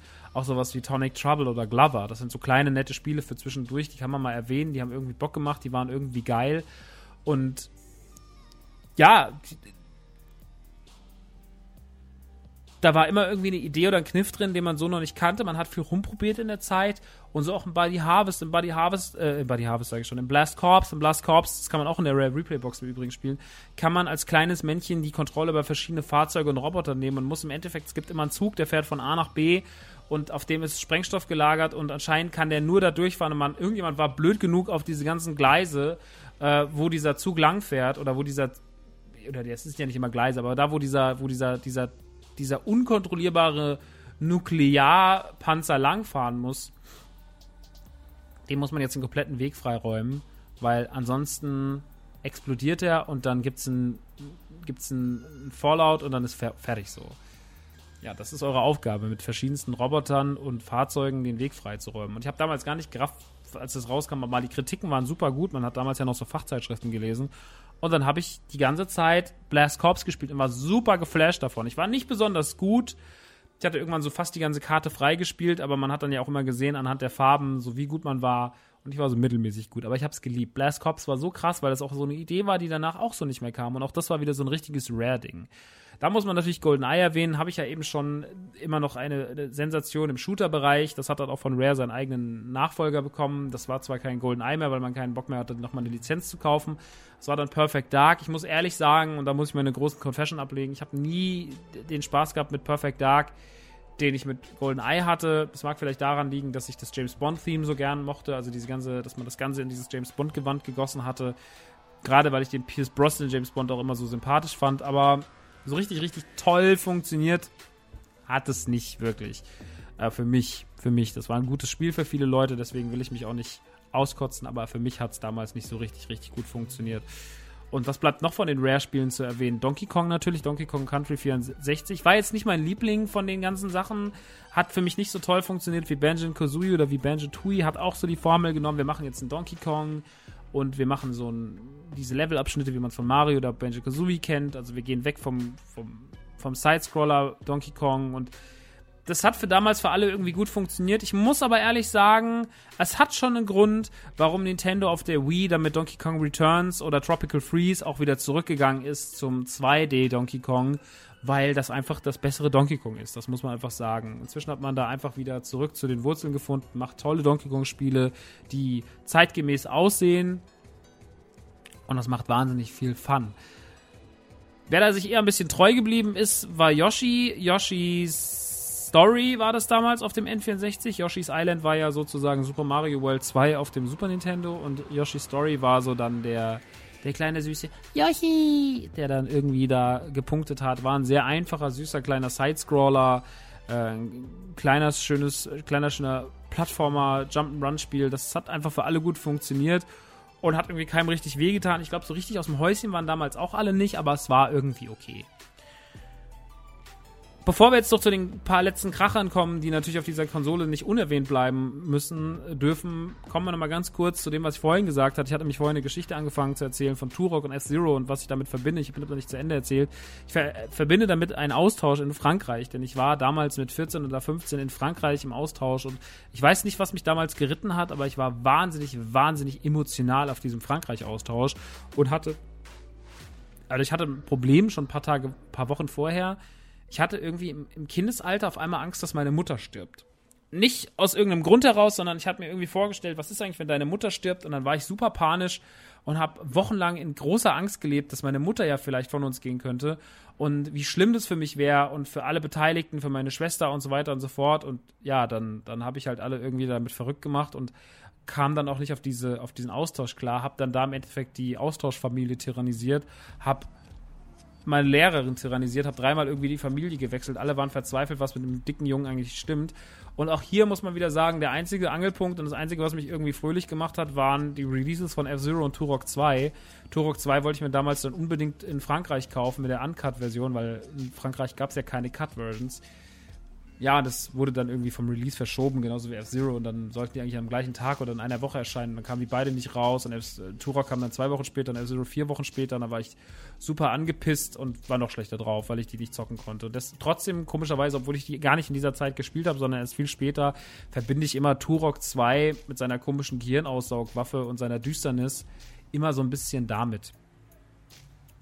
Turok war im Übrigen auch das Spiel, wo das Expansion Pack zum ersten Mal richtig zum Einsatz kam. Das war im Endeffekt eine Grafikeinheit, die man in den N64 einstecken konnte. Vorne ist ja diese kleine Klappe dran auf dem N64, die konnte man aufmachen, da konnte man ein Stück Technik rausnehmen, dann konnte man seine was weiß ich, was man da, dann konnte man die Technikerweiterung und die Konsole hat mehr Leistung gebracht, da waren die Auflösungen höher und sowas und das war damals total der Flash.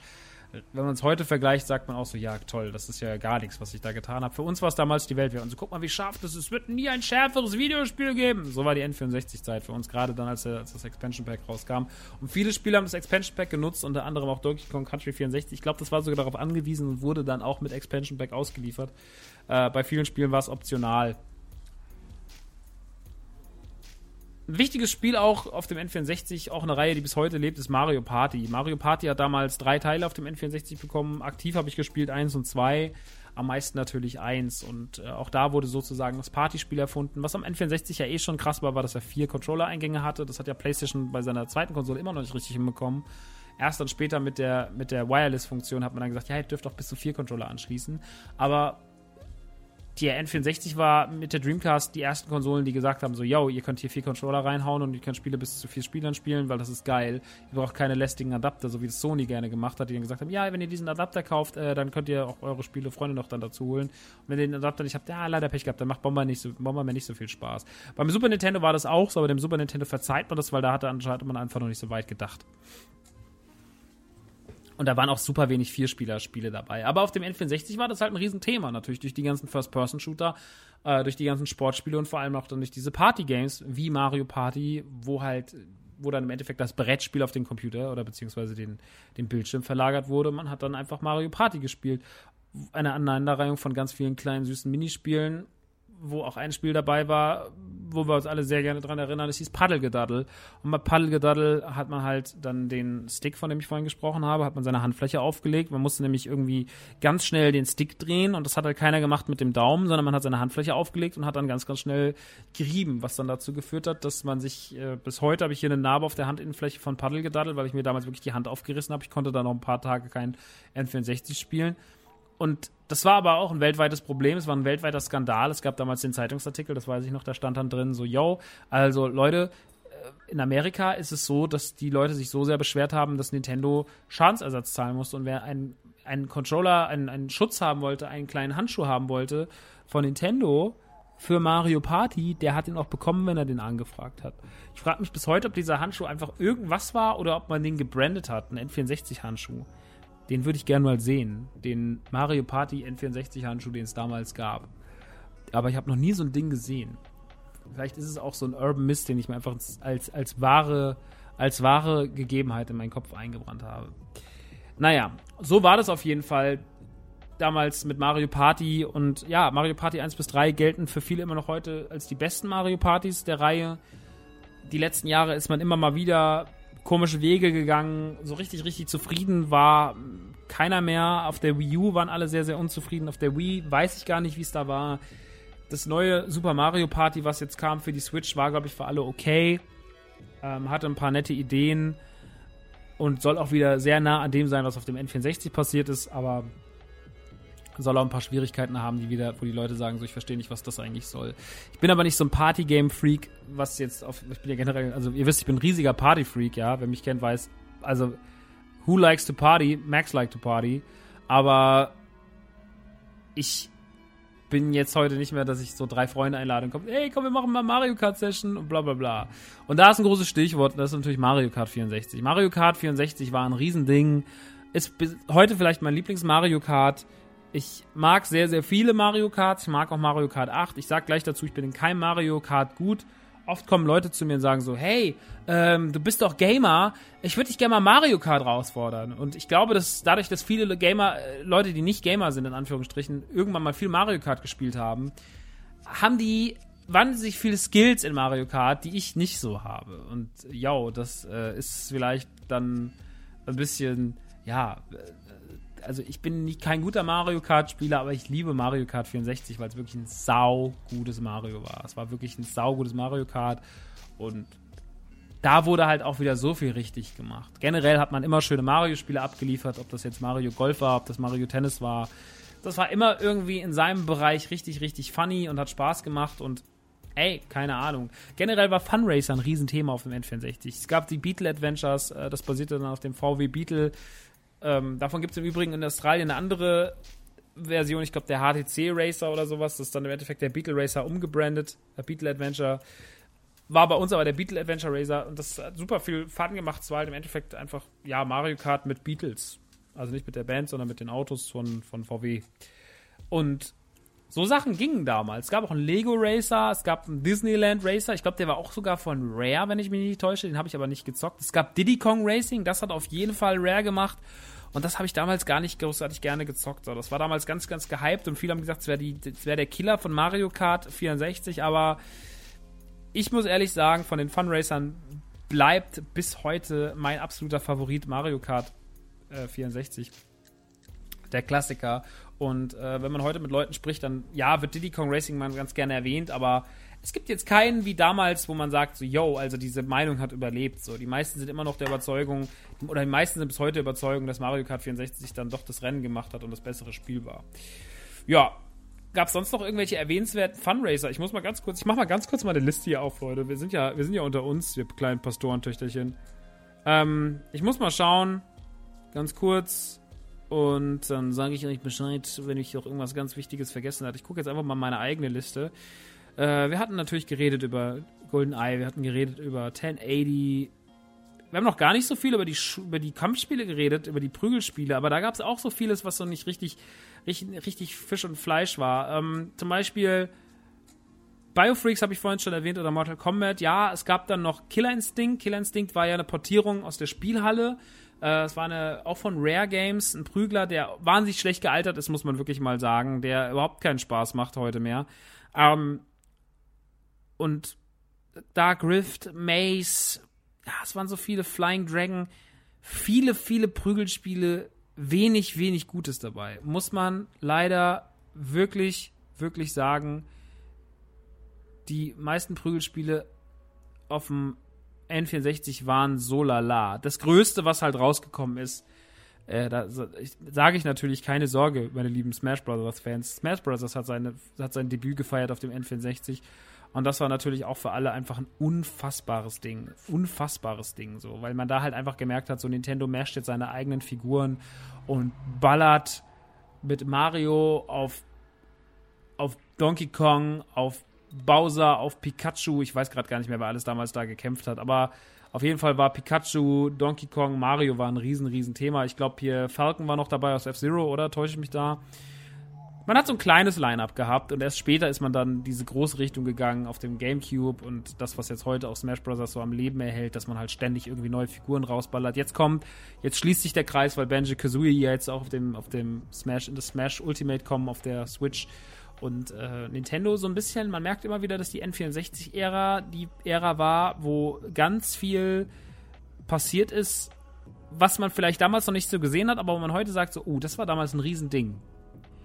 Ähm, also ich bin auch gespannt, wann andere Marken wieder aufgelegt werden. Eine Sache, die auf jeden Fall, wo ich mich frage, es ist nur noch eine Frage der Zeit, ist jetzt gerade, wo Pokémon wieder so ein Riesenthema ist, die letzten Jahre, Pokémon Snap. Äh, Pokémon hatte ein paar Ableger, hatte nie ein Adventure, es gab das Puzzle League Games, es gab wie gesagt Pokémon Stadium 1 und 2, habe ich ja vorhin schon ganz kurz drüber gesprochen und es gab Pokémon Snap. Das war ein Spiel, das war im Endeffekt wie ein Rail-Shooter, nur dass ihr nicht geshootet habt, sondern ihr seid halt auf, äh, auf im wahrsten Sinne des Wortes auf einer, auf einem, auf einer Schiene gefahren und habt halt Pokémon fotografiert, die halt überall versteckt oder weniger versteckt rausgeguckt haben. Und je nach Foto, nach Seltenheit des Pokémons habt ihr halt dann Punkte bekommen und wurdet am Ende ausgewertet. Und das war unfassbar cool. Das war ein unfassbar innovatives, cooles Spiel. Hat sich für manche Leute nicht so richtig, richtig gehalten, aber ich fand es einfach damals wahnsinnig witzig und finde, dass man es auf jeden Fall mal erwähnen musste, müsste. Wenn man jetzt noch kleine Funracer erwähnen will, könnte man noch San Francisco Rush erwähnen. Es gab noch Rush 2 und auch Rush 249, äh, 2049. Super selten im Übrigen. Sehr, sehr, sehr schwierig. Es gab äh, neben dem vorhin, oder, nee, da habe ich noch gar nicht drüber, da habe ich nur Dings erwähnt. Ich äh, gehe gleich nochmal auf die Star Wars Spiele ein. Äh, ich gucke jetzt aber nochmal gerade, ob ich noch irgendwas ganz, ganz Wichtiges äh, vergessen habe. Ja, ich habe was ganz Wichtiges vergessen. Ähm, ich habe ein paar Sachen vergessen, natürlich. Also eine Sache weiß ich eh, bevor ihr gleich das große Spiel mit Z, das habe ich nicht vergessen, das packe ich aber an den Schluss. Ähm, wenn ich jetzt nochmal ganz kurz bei dem Thema Funracer sein möchte, dann muss man natürlich erwähnen, dass auch Wave Race rauskam. Wave Race war kein Starttitel, es kam, glaube ich, ein oder zwei Wochen nach dem Release. Und Wave Race war im Endeffekt ein, ja, ein Jetski Racer. Davon gibt es heute immer mal wieder welche oder Ableger. Es gibt ja dieses Riptide Renegade und sowas, aber Wave Race war schon das Original. Und auch wenn man heute an ein Jetski-Spiel denkt, dann denkt man immer als aller, allererstes vor allen anderen Sachen natürlich an, an Wave Race und wie viel, wie geil Wave Race damals war. Ähm, ich liebe Wave Race ganz, ganz, ganz, ganz doll und habe sehr, sehr viel Spaß damit gehabt und äh, war auch nie besonders gut da drin, aber es war halt so, ne? Es war ein Fun Racer und es hat einfach Bock gemacht.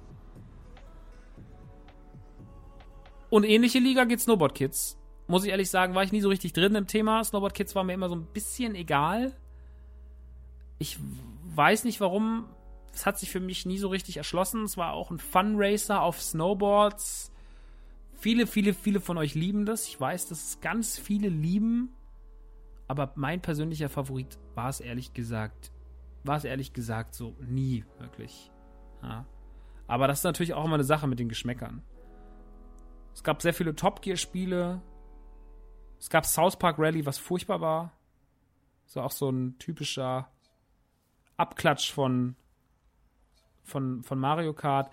Was immer wieder passiert auf dem N64, war, dass viele Marken, die man von der PlayStation kannte, auch auf, der Play, auf, der, auf dem N64 dann ein Release hatten. Sachen, die man in erster Linie mit dem N64 verbunden hat. Sowas wie zum Beispiel Wipeout 64 oder wie auch äh, Ridge Racer, was dann auch sein eigenes N64-Spiel bekommen hat, Ridge Racer 64. sind ja eigentlich Titel gewesen, die man in erster Linie von der PlayStation kannte. Auch Tony Hawk kam natürlich raus, worunter der Soundtrack dann so ein bisschen gelitten hat, aber es hat irgendwie funktioniert es gab immer wieder Spiele, wo man gedacht hat, ich glaube, Nintendo hat sich gedacht, so, ey, wir müssen jetzt hier Spiele in, auf dem N64 rausbringen,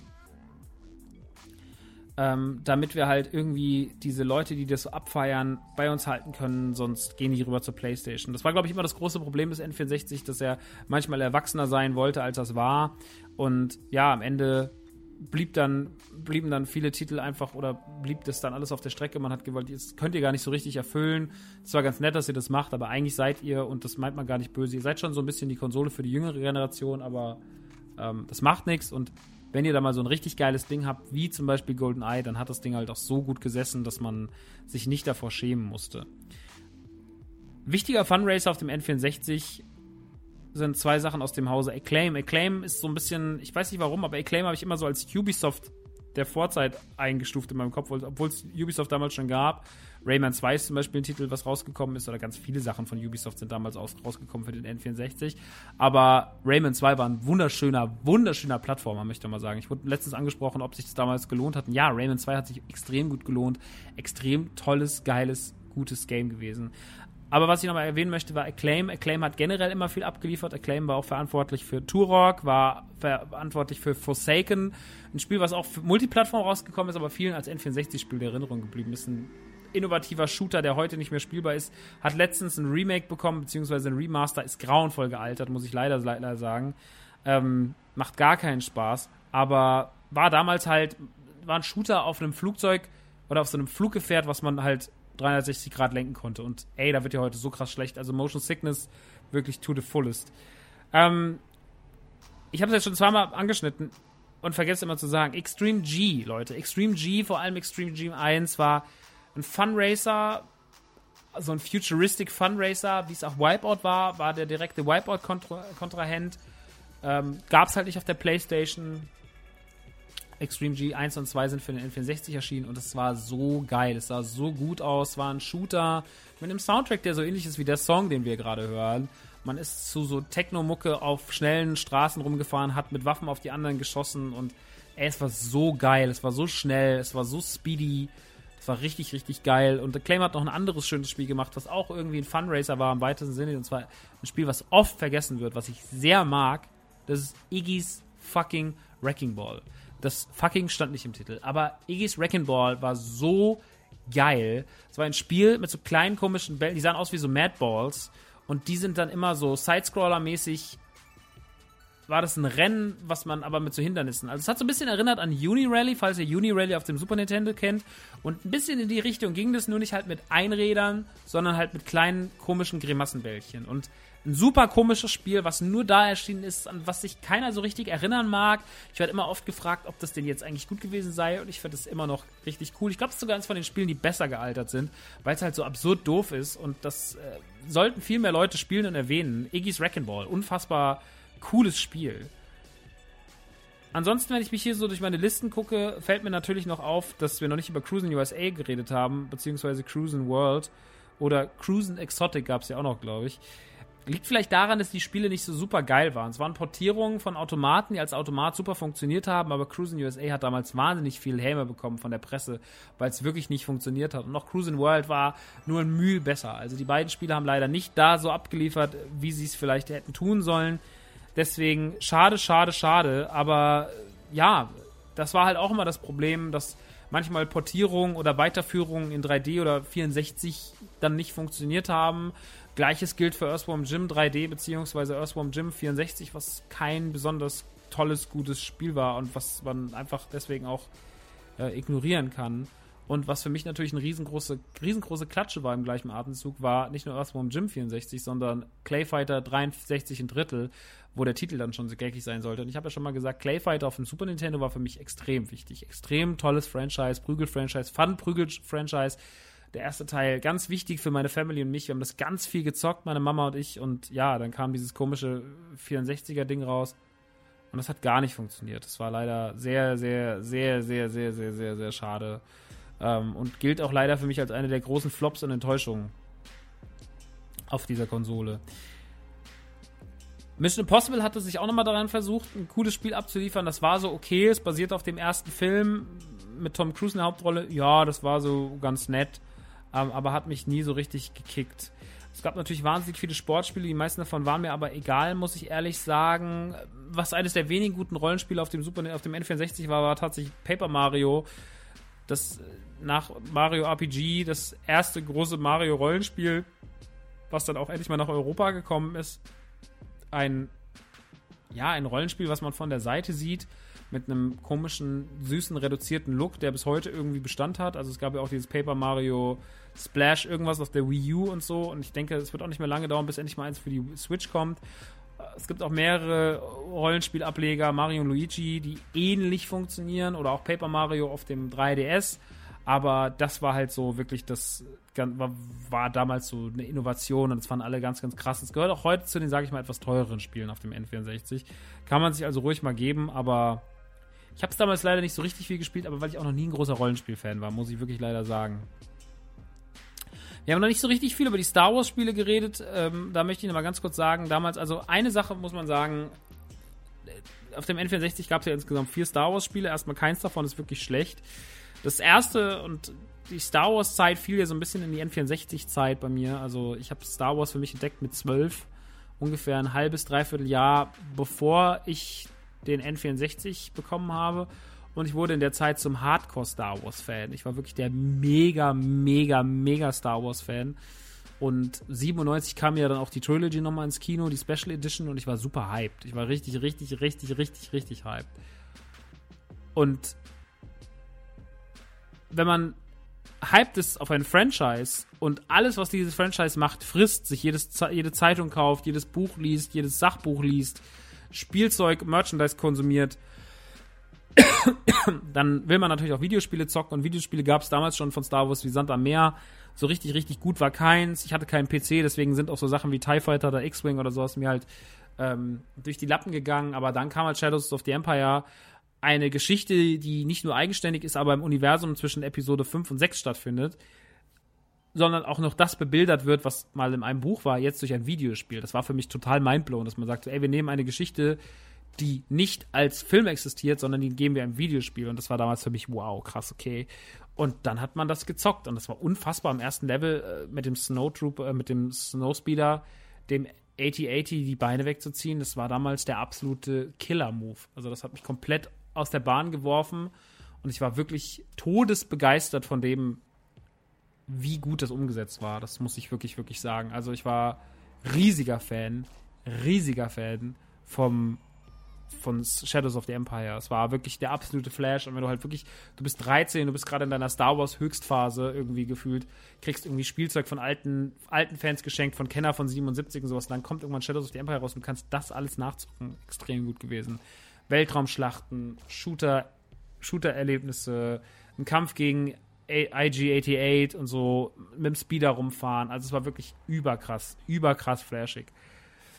Und die Jahre darauf kamen eigentlich immer gute Star Wars-Spiele raus. Ähm, als Funracer geht ja eigentlich auch der Podracer durch, der dann im Rahmen von Episode 1 erschienen ist. Fand ich damals einen schlauen Move, weil das Spiel, was man zur dunkle Bedrohung gemacht hat, war so mittelmäßig gut. Es kam für die PlayStation 1 raus, kam für den PC raus.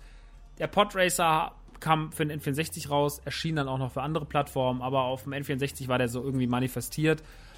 Ja, und es war halt ein Funracer, der ähnlich funktionierte wie Extreme G, F-Zero und Co., aber halt auf Star Wars gemünzt mit dem Podrennen, die wir aus Episode 1 kannten und die da halt mit einem der geilsten Teil, einen der geilsten Sachen ausgemacht haben in diesem, in diesem Spiel. Äh, in diesem Film. Und ja, jetzt hatte das sein eigenes Spiel, einen kompletten Ableger, in dem man das ganze Universum rund ums Podracen halt vertieft hatte. Und es war wahnsinnig geil und hat wahnsinnig viel Spaß gemacht. Und ey, ich habe es super krass geliebt.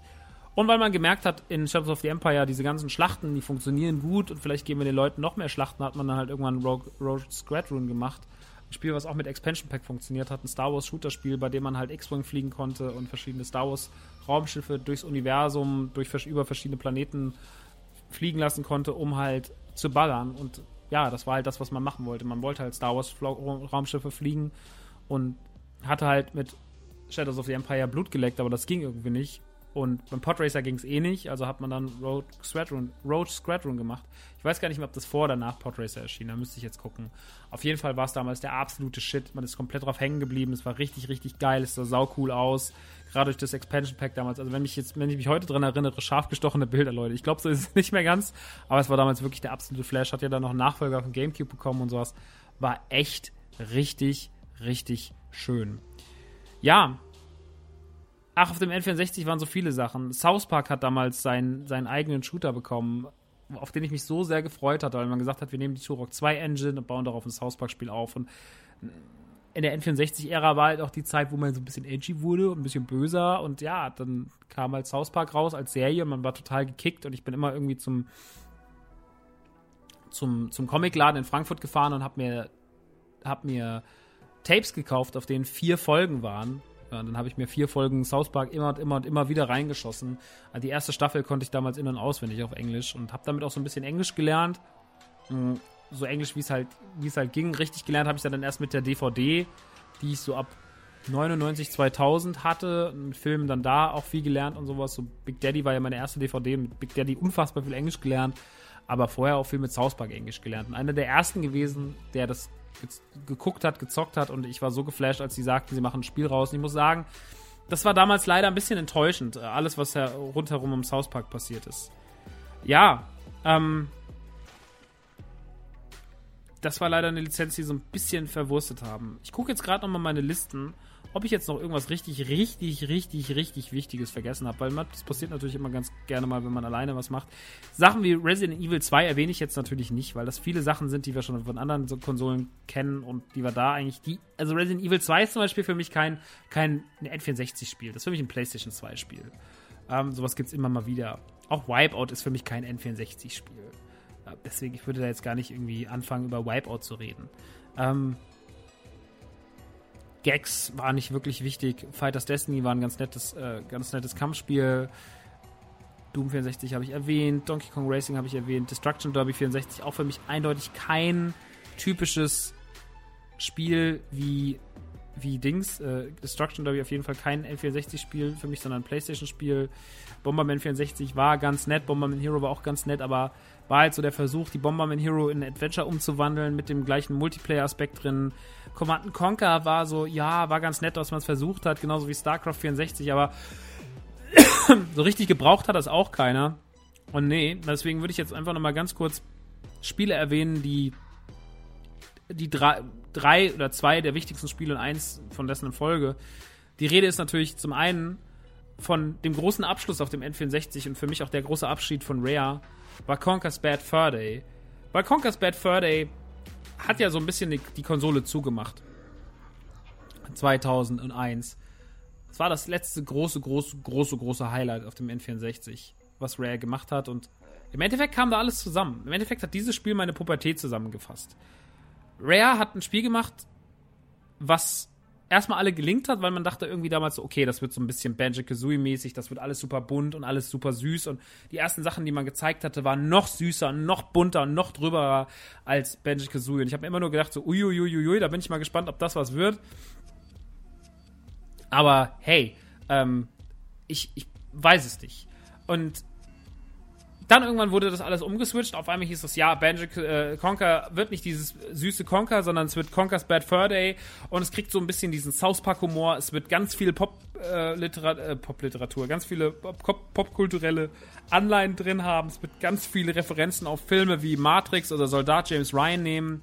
Und mit sowas werden wir in Zukunft arbeiten. Und Conquest Bad Fur Day war der absolute Shit damals, als es rauskam. Es hat sich natürlich der typischen Rare-Formel bedient, die man auch kannte aus. Also im Endeffekt hat man einfach gesagt, wir nehmen die Formel aus Banjo und Kazooie, gießen die in was ganz, ganz Böses, in was ganz Düsteres, mit ganz viel sarkastischem, dreckigen Erwachsenenhumor, den man auch aus South Park und Co. kennt, ziehen die Gewaltschraube an, ziehen die Sexschraube an, ziehen die Alkohol-Drogenkonsum-Schraube an und fertig ist Conker's Bad Fur Day. Was so ein bisschen Felix the Cat mäßig, edgy, böses South Park, äh, was weiß ich sein sollte. Und das für mich natürlich in meinem Alter, ich war, als das rauskam, war ich dann inzwischen 17. Ey, ich war super gehuckt, ne? Ich fand's super. Ich war richtig so, boah, ey, krass krass, dass ich das traue. Und boah, oh, ja, habt ihr gesehen, ey, Benji Kazooie, ey, ist nichts mehr, ne? Jetzt ist Conker dran, ey, voll geil, ey. Conker war nicht richtig heftig damals. Conker war ein richtig heftiges, schmutziges Spiel. Und war für mich wirklich die Quintessenz. Und ich habe es auch schon in meiner Story geschrieben, in, auf, auf, uh, auf dem auf meinem Instagram-Kanal. Yo, also ich verbinde mit dem Spiel leider immer so eine unschöne Geschichte, weil während ich Conker gespielt habe, hat mich meine Freundin damals angerufen, also meine damalige Freundin, heute ist es nicht mehr meine Freundin, und hat mir gesagt, dass sie mich betrogen hat. Und das war für mich total krass, weil das war die erste Frau, nicht die erste Frau, in die ich verliebt war, aber die erste Frau, die ich meine Freundin nennen durfte. Und ich war super unsicher und ich war kein Kind mit viel Selbstbewusstsein. Und dann hat man mir gesagt, so, hey, pass auf, ich war ja letzte Woche auf der Party und das war, die Party war einen Tag, nachdem wir zusammengekommen waren. Und da hat sie direkt mit einem anderen rumgemacht. Und dann habe ich nur zu ihr gesagt, so, ja, hast du auch mit dem geschlafen? Weil sie war ja noch, sie war ja noch eine Jungfrau. Im, also, als wir uns zuletzt gesehen hatten. Und dann sagte sie mit so einer Selbstverständlichkeit, nee, nee, ich hatte ja meine Tage. Ich dachte, ah, okay, wenn du deine Tage nicht gehabt hättest, dann, okay, wäre das dann passiert oder wie war das? Und das war mir schon, das war richtig schlimm für mich. Ich habe mich dann damals, hab's dann aufgelegt, weil ich es gar nicht gerafft habe. Ich möchte jetzt nicht darüber denken. Tschüss. Dann noch fünfmal angerufen, ich bin nicht dran gegangen, habe dann in meinem Zimmer gesessen, irgendwelche laute Screamo-Musik gehört und Conker's Bad Fur gespielt. Und Conker hat mich damals davon abge abgelenkt. Und witzigerweise muss ich bis heute, oder traurigerweise muss ich heute immer, wenn ich Conker's Bad Fur sehe und daran denke, immer daran denken, dass ich das, das das Spiel war, wo ich das erste Mal betrogen wurde, quasi.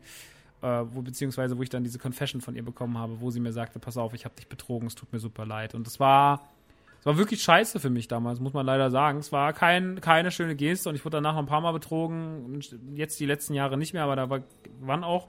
Aber so in den Beziehungen danach so, oder in der einen großen Beziehung danach, die so 2000, wann war die, 2005, 2006 irgendwann, da wurde ich halt nochmal richtig mies betrogen und ja, da nimmt man dann halt ein bisschen Knicke mit.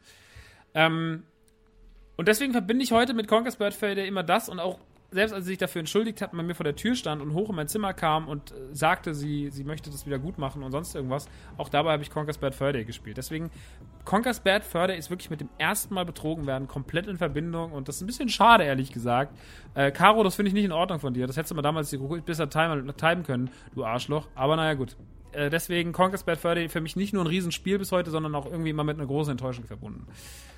Und was für mich mit keiner großen Enttäuschung verbunden ist, und das macht den Laden dann jetzt auch hier zu, äh, den großen äh, nochmal kleinen, es ist doch so ein großer Querschnitt über den N64 geworden, über was ich vom N64, was ich vom N64 halte, was ich am N64 mag, warum der N64 mir so viel bedeutet. Das ist Zelda Ocarina of Time. Denn Zelda Ocarina of Time war das aller, allererste Spiel, was mich emotional ergriffen hat. Das war das erste Spiel, bei dem ich geweint habe, weil mich die Story so gefesselt hat. Das war das erste Spiel, bei dem ich so krass gelitten habe. Ich glaube, bei Illusion of Time gab es auch schon so ein paar Momente, wie das Schweinchen dann sich das erste Mal opfern soll. Das hat mich so mitgenommen. Aber N äh, Zelda Ocarina of Time war so wirklich das erste Erwachsenerlebnis auf dem N64 und oder eines der erwachsensten Videospielerlebnisse, die ich in, in Kindszeiten hatte. Oder das, eines der ersten großen Erwachsenerlebnisse, weil ein Spiel, das brutal ist wie Resident Evil, was einen erschreckt oder sowas, das ist eine andere Formel von Erwachsensein. Das ist dann halt so, ho, ho, ich bin erwachsen, weil ich gucke mir hier was Brutales an, ich gucke mir hier was Böses an. Aber Zelda hat was ganz anderes mit einem gemacht. Das hat einen genommen, hat einem in eine ganz eigene Welt gesetzt, die ganz eigen dargestellt war, die unfassbar aufgezogen war, die mit einer tollen Spielmechanik verbunden war. Und das hat dich so krass in seinen Bann gezogen, hat dir so eine emotionale Geschichte erzählt. Da hat die Musik und alles hat so krass gepasst, wenn du in Level reingekommen bist, äh, in gewisse Städte reingekommen bist, in bestimmte Abschnitte reingekommen bist, in diese, äh, in diese riesigen Paläste reingekommen bist es war wirklich wow. Es war wirklich alles ziemlich, ziemlich, ziemlich wow. Und Zelda Ocarina of Time bleibt für mich bis heute eines der schönsten und lebendigsten und besten Videospiele meines Lebens und wird auch immer mein Top 3 genannt, weil ich nie vergessen werde, wie groß es damals war. Ich finde es schön, dass Breath of the Wild was ähnliches mit mir gemacht hat, aber Breath of the Wild ist trotzdem nochmal ein ganz anderes Ding. Es hat sich trotzdem ein bisschen anders aufgezogen, es hatte trotzdem, hat sich trotzdem anders strukturiert und es ist trotzdem ein ganz anderes Zelda-Erlebnis. Also direkt vergleichbar ist es nicht. Viele Zelda-Spiele danach und davor waren toll. Ich liebe Link to the Past, ich liebe Wind Waker, ich äh, mag sogar Skyward Sword richtig gern. Aber ich muss sagen, keins hat mich jemals so ergriffen wie Ocarina of Time. Auch Majora's Mask nicht, weil Majora's Mask natürlich auch durch diese Zeitkomponente einfach einen anderen Stressfaktor hatte. Man hat da versucht, was anderes zu machen und viele sagen immer so, nein, das ist bis heute das aller, allerbeste Zelda, aber es hat schon auch einen Grund, warum man dieses Experiment nur einmal gewagt hat. Ja, deswegen Ocarina of Time it is. Ich finde, das ist das beste, beste, beste Spiel und auch das beste Spiel, um dieses Thema N64 heute hier an dieser Stelle abzuschließen. Und ich hoffe, dass dieser Podcast, der im Endeffekt ein bisschen nochmal das gleiche, die gleiche Geschichte aufarbeitet wie der N64-Podcast von Radio Nukular vor viereinhalb Jahren, aber das macht nichts, denn man kann auch viereinhalb Jahre später die gleiche Geschichte nochmal erzählen, nochmal irgendwie vermittelt, warum mir der N64 so wichtig ist und warum es mir da auch wichtig ist, ein Fullset zu bekommen, warum da so viel Emotionen dran hängen, warum mich dieses, diese Konsole so sehr abgelenkt hat und warum der N64, ihn nur zu sehen und das zu sehen, was er macht und wie die Bilder aussahen und wie die Spiele aussahen und die Hüllen in der Hand zu halten und an dem Gerät zu riechen.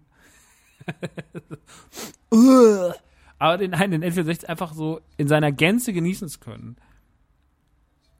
Das ist der Grund, warum da heute so viel oder so Liebe ist und warum ich auch an diese Zeit damals, wie gesagt, positiv zurückerinnere. Und ähnliches macht die Dreamcast mit mir oder auch die PlayStation 1 aber nichts macht das so schön wie der N64. Der N64 hat ein unfassbar großes Spiele-Line-Up und ich finde, wenn man ein N64, wenn man sich ein N64 kauft und jetzt nochmal seine Sammlung zu rekonstruieren, und das muss ja nicht OVP sein, ne? ihr müsst jetzt ja nicht alle so bescheuert sein wie ich, dass ihr euch hinsetzt und sagt, hey, ich kauf mir ein N64 und da muss jetzt alles irgendwie original verpackt und mit Anleitung sein und sowas. Und Fullset ist halt ein ganz nettes Goal, aber meine emotionalen Spiele, die habe ich schon seit Jahren mir wiedergeholt. Also gerade in der Zeit, wo wir den N64-Podcast vor viereinhalb Jahren aufgenommen haben, da habe ich mir ganz viele von den Titeln, die ich vermisst habe, nochmal geholt und ich habe super krass genossen, dass das so ist, weil, hey, da sind so viele tolle Sachen dabei. Es macht so viel Spaß, einige davon nochmal zu zocken. Wie gesagt, das Problem am N64 ist so ein bisschen, dass er nicht so richtig, richtig, richtig gut gealtert ist, weil es halt eine Z Grafikzeit war, die mittelmäßig gut war und diese Konsolengeneration, PlayStation 1, Xbox 1, Dreamcast, PlayStation 2, GameCube, das ist halt so ein bisschen, ne, also erst mit dem HD, dann im Endeffekt, als dann Xbox 360 und äh, PlayStation 3 kamen, selbst die Wii tut sich ja noch sehr, sehr schwer, aber erst mit dieser anderen Generation sind die Spiele auch irgendwie für heutige Verhältnisse ansehnlicher geworden. Trotzdem, ich hoffe sehr, dass ein N64 Mini irgendwann kommt, dass sie ihn irgendwann ankündigen werden und dass wir sagen können, so, ey, cool, vielleicht kann man die Spiele von damals nochmal ein bisschen schönere Optik genießen. Man hat das Ganze ein bisschen aufbereitet. Ich denke, das ist auch der Grund, warum der N64 Mini auf sich warten lässt, weil man halt sagt, wir möchten das perfekt machen, weil sie auch gesehen haben, was die PlayStation 1 jetzt alles falsch gemacht hat, als sie die PlayStation 1 Mini gemacht haben. Ja, deswegen nehmt euch die Zeit, Nintendo, ich hoffe irgendwann auf einen wunderschönen N64 Mini. Ich hoffe, wir können bald mal einen N64-Stream machen. Dann werde ich euch mal meine Lieblingsspiele auch nochmal zeigen. Wie gesagt, es gibt ja auch Rare Replay. Vielleicht kann man davon mal ein paar Titel anzocken. So Conker's Bad Fur oder sowas. Ihr könnt gerne mal auch Wünsche äußern, was ihr gerne im Stream sehen wollt. Da ist auf jeden Fall einiges dabei, was man ohne Probleme zocken kann. Nun gut, ich würde sagen, ich mache jetzt an dieser Stelle Feierabend und ich bedanke mich sehr fürs Zuhören. Es hat sehr viel Spaß gemacht, über den N64 nochmal so eine kleine Zeitreise mit euch ins Jahr 97 bis 2001 zu machen. Eine Zeit, die wie gesagt gar nicht so einfach war in meinem Leben, aber die trotzdem irgendwie nachhaltig auch coole Sachen hatte, sehr viel coole Sachen hatte. Und eine dieser coolen Sachen und die mein Leben damals wirklich einfach besser gemacht haben, das mag vielleicht traurig klingen, aber es ist null traurig gemeint. Ähm, das ist der N64. Das war einfach eine sau geile, schöne, kleine, coole Konsole und ey, vielen Dank dafür. Vielen Dank für alles. Du warst ein absolutes Schmuckstück und sehr, sehr gerne denke ich daran zurück. In dem Sinne, Leute, es war mir ein Fest. Nächste Woche gibt's was ganz, ganz Tolles. Nächste Woche bin ich in Stuttgart. Bin ich in Stuttgart, Leute. Denn ich fahre zu Strictly Limited Games. Die machen, nächste Woche widme ich mich nämlich nochmal dem ganzen Thema Limited Run Super Rare und so weiter und so fort. Die vielen Firmen, die die letzte Zeit aus dem Boden geschossen sind, die limitierte Spiele machen. Und ich möchte nochmal ganz klar meine Meinung dazu kundtun, auch jetzt zu der ganzen Star Wars Limited Run Geschichte und sowas. Und werde einfach mal ein bisschen darüber reden, will mit den Jungs reden. Ich habe sie vor einem Jahr schon mal für Radio Man Cave interviewt. Das war ja das Pint in der Paywall bei Patreon. Ich möchte jetzt wissen, was ist in dem einen Jahr passiert. Und das wird alles in der nächsten Folge Man Cave sein. Also es wird auf jeden Fall richtig, richtig nice. Richtig, richtig spannend. Und ich freue mich mega darauf, die Jungs besuchen zu dürfen. Es wird geil. Deswegen freut euch auf die nächste Ausgabe von die Man Cave. Dann im Talk mit Strictly Limited Games. Jetzt machen wir aber erstmal Feierabend. Das war der große N64 Solo-Podcast von mir. Und ich hoffe, ich habe euch eine gute Zeit beschert. In dem Sinne, wir sehen uns auf twitch.tv slash themancave. Ich freue mich, wenn ihr dabei seid. Abonniert den Channel, beziehungsweise lasst einfach ein Follow da, das kostet kein Geld. Und äh, wir quatschen dann dort einfach ein bisschen. Ja, und wenn ihr da seid, äh, ihr dürft auch gerne Fragen stellen. Nur stellt keine doofen Fragen. Manchmal gibt es doofe Fragen. Aber das stellt ihr alle nicht, weil ihr einfach alles sauschlau seid. Ne? In dem Sinne, Leute, Shoutouts, drei Schüsse in die Luft. Das war die Man Cave für heute und wir hören uns ganz bald wieder. Ciao, ciao, ciao, ciao, ciao.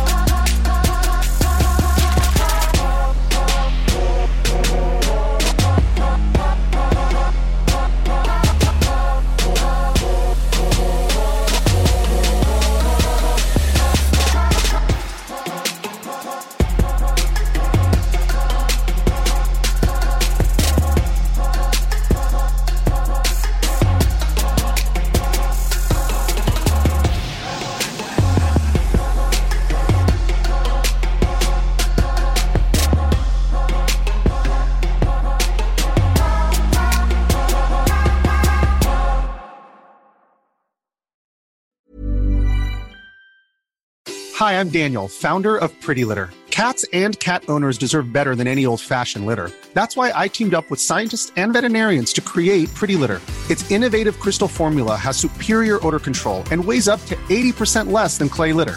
Pretty Litter even monitors health by changing colors to help detect early signs of potential illness. It's the world's smartest kitty litter.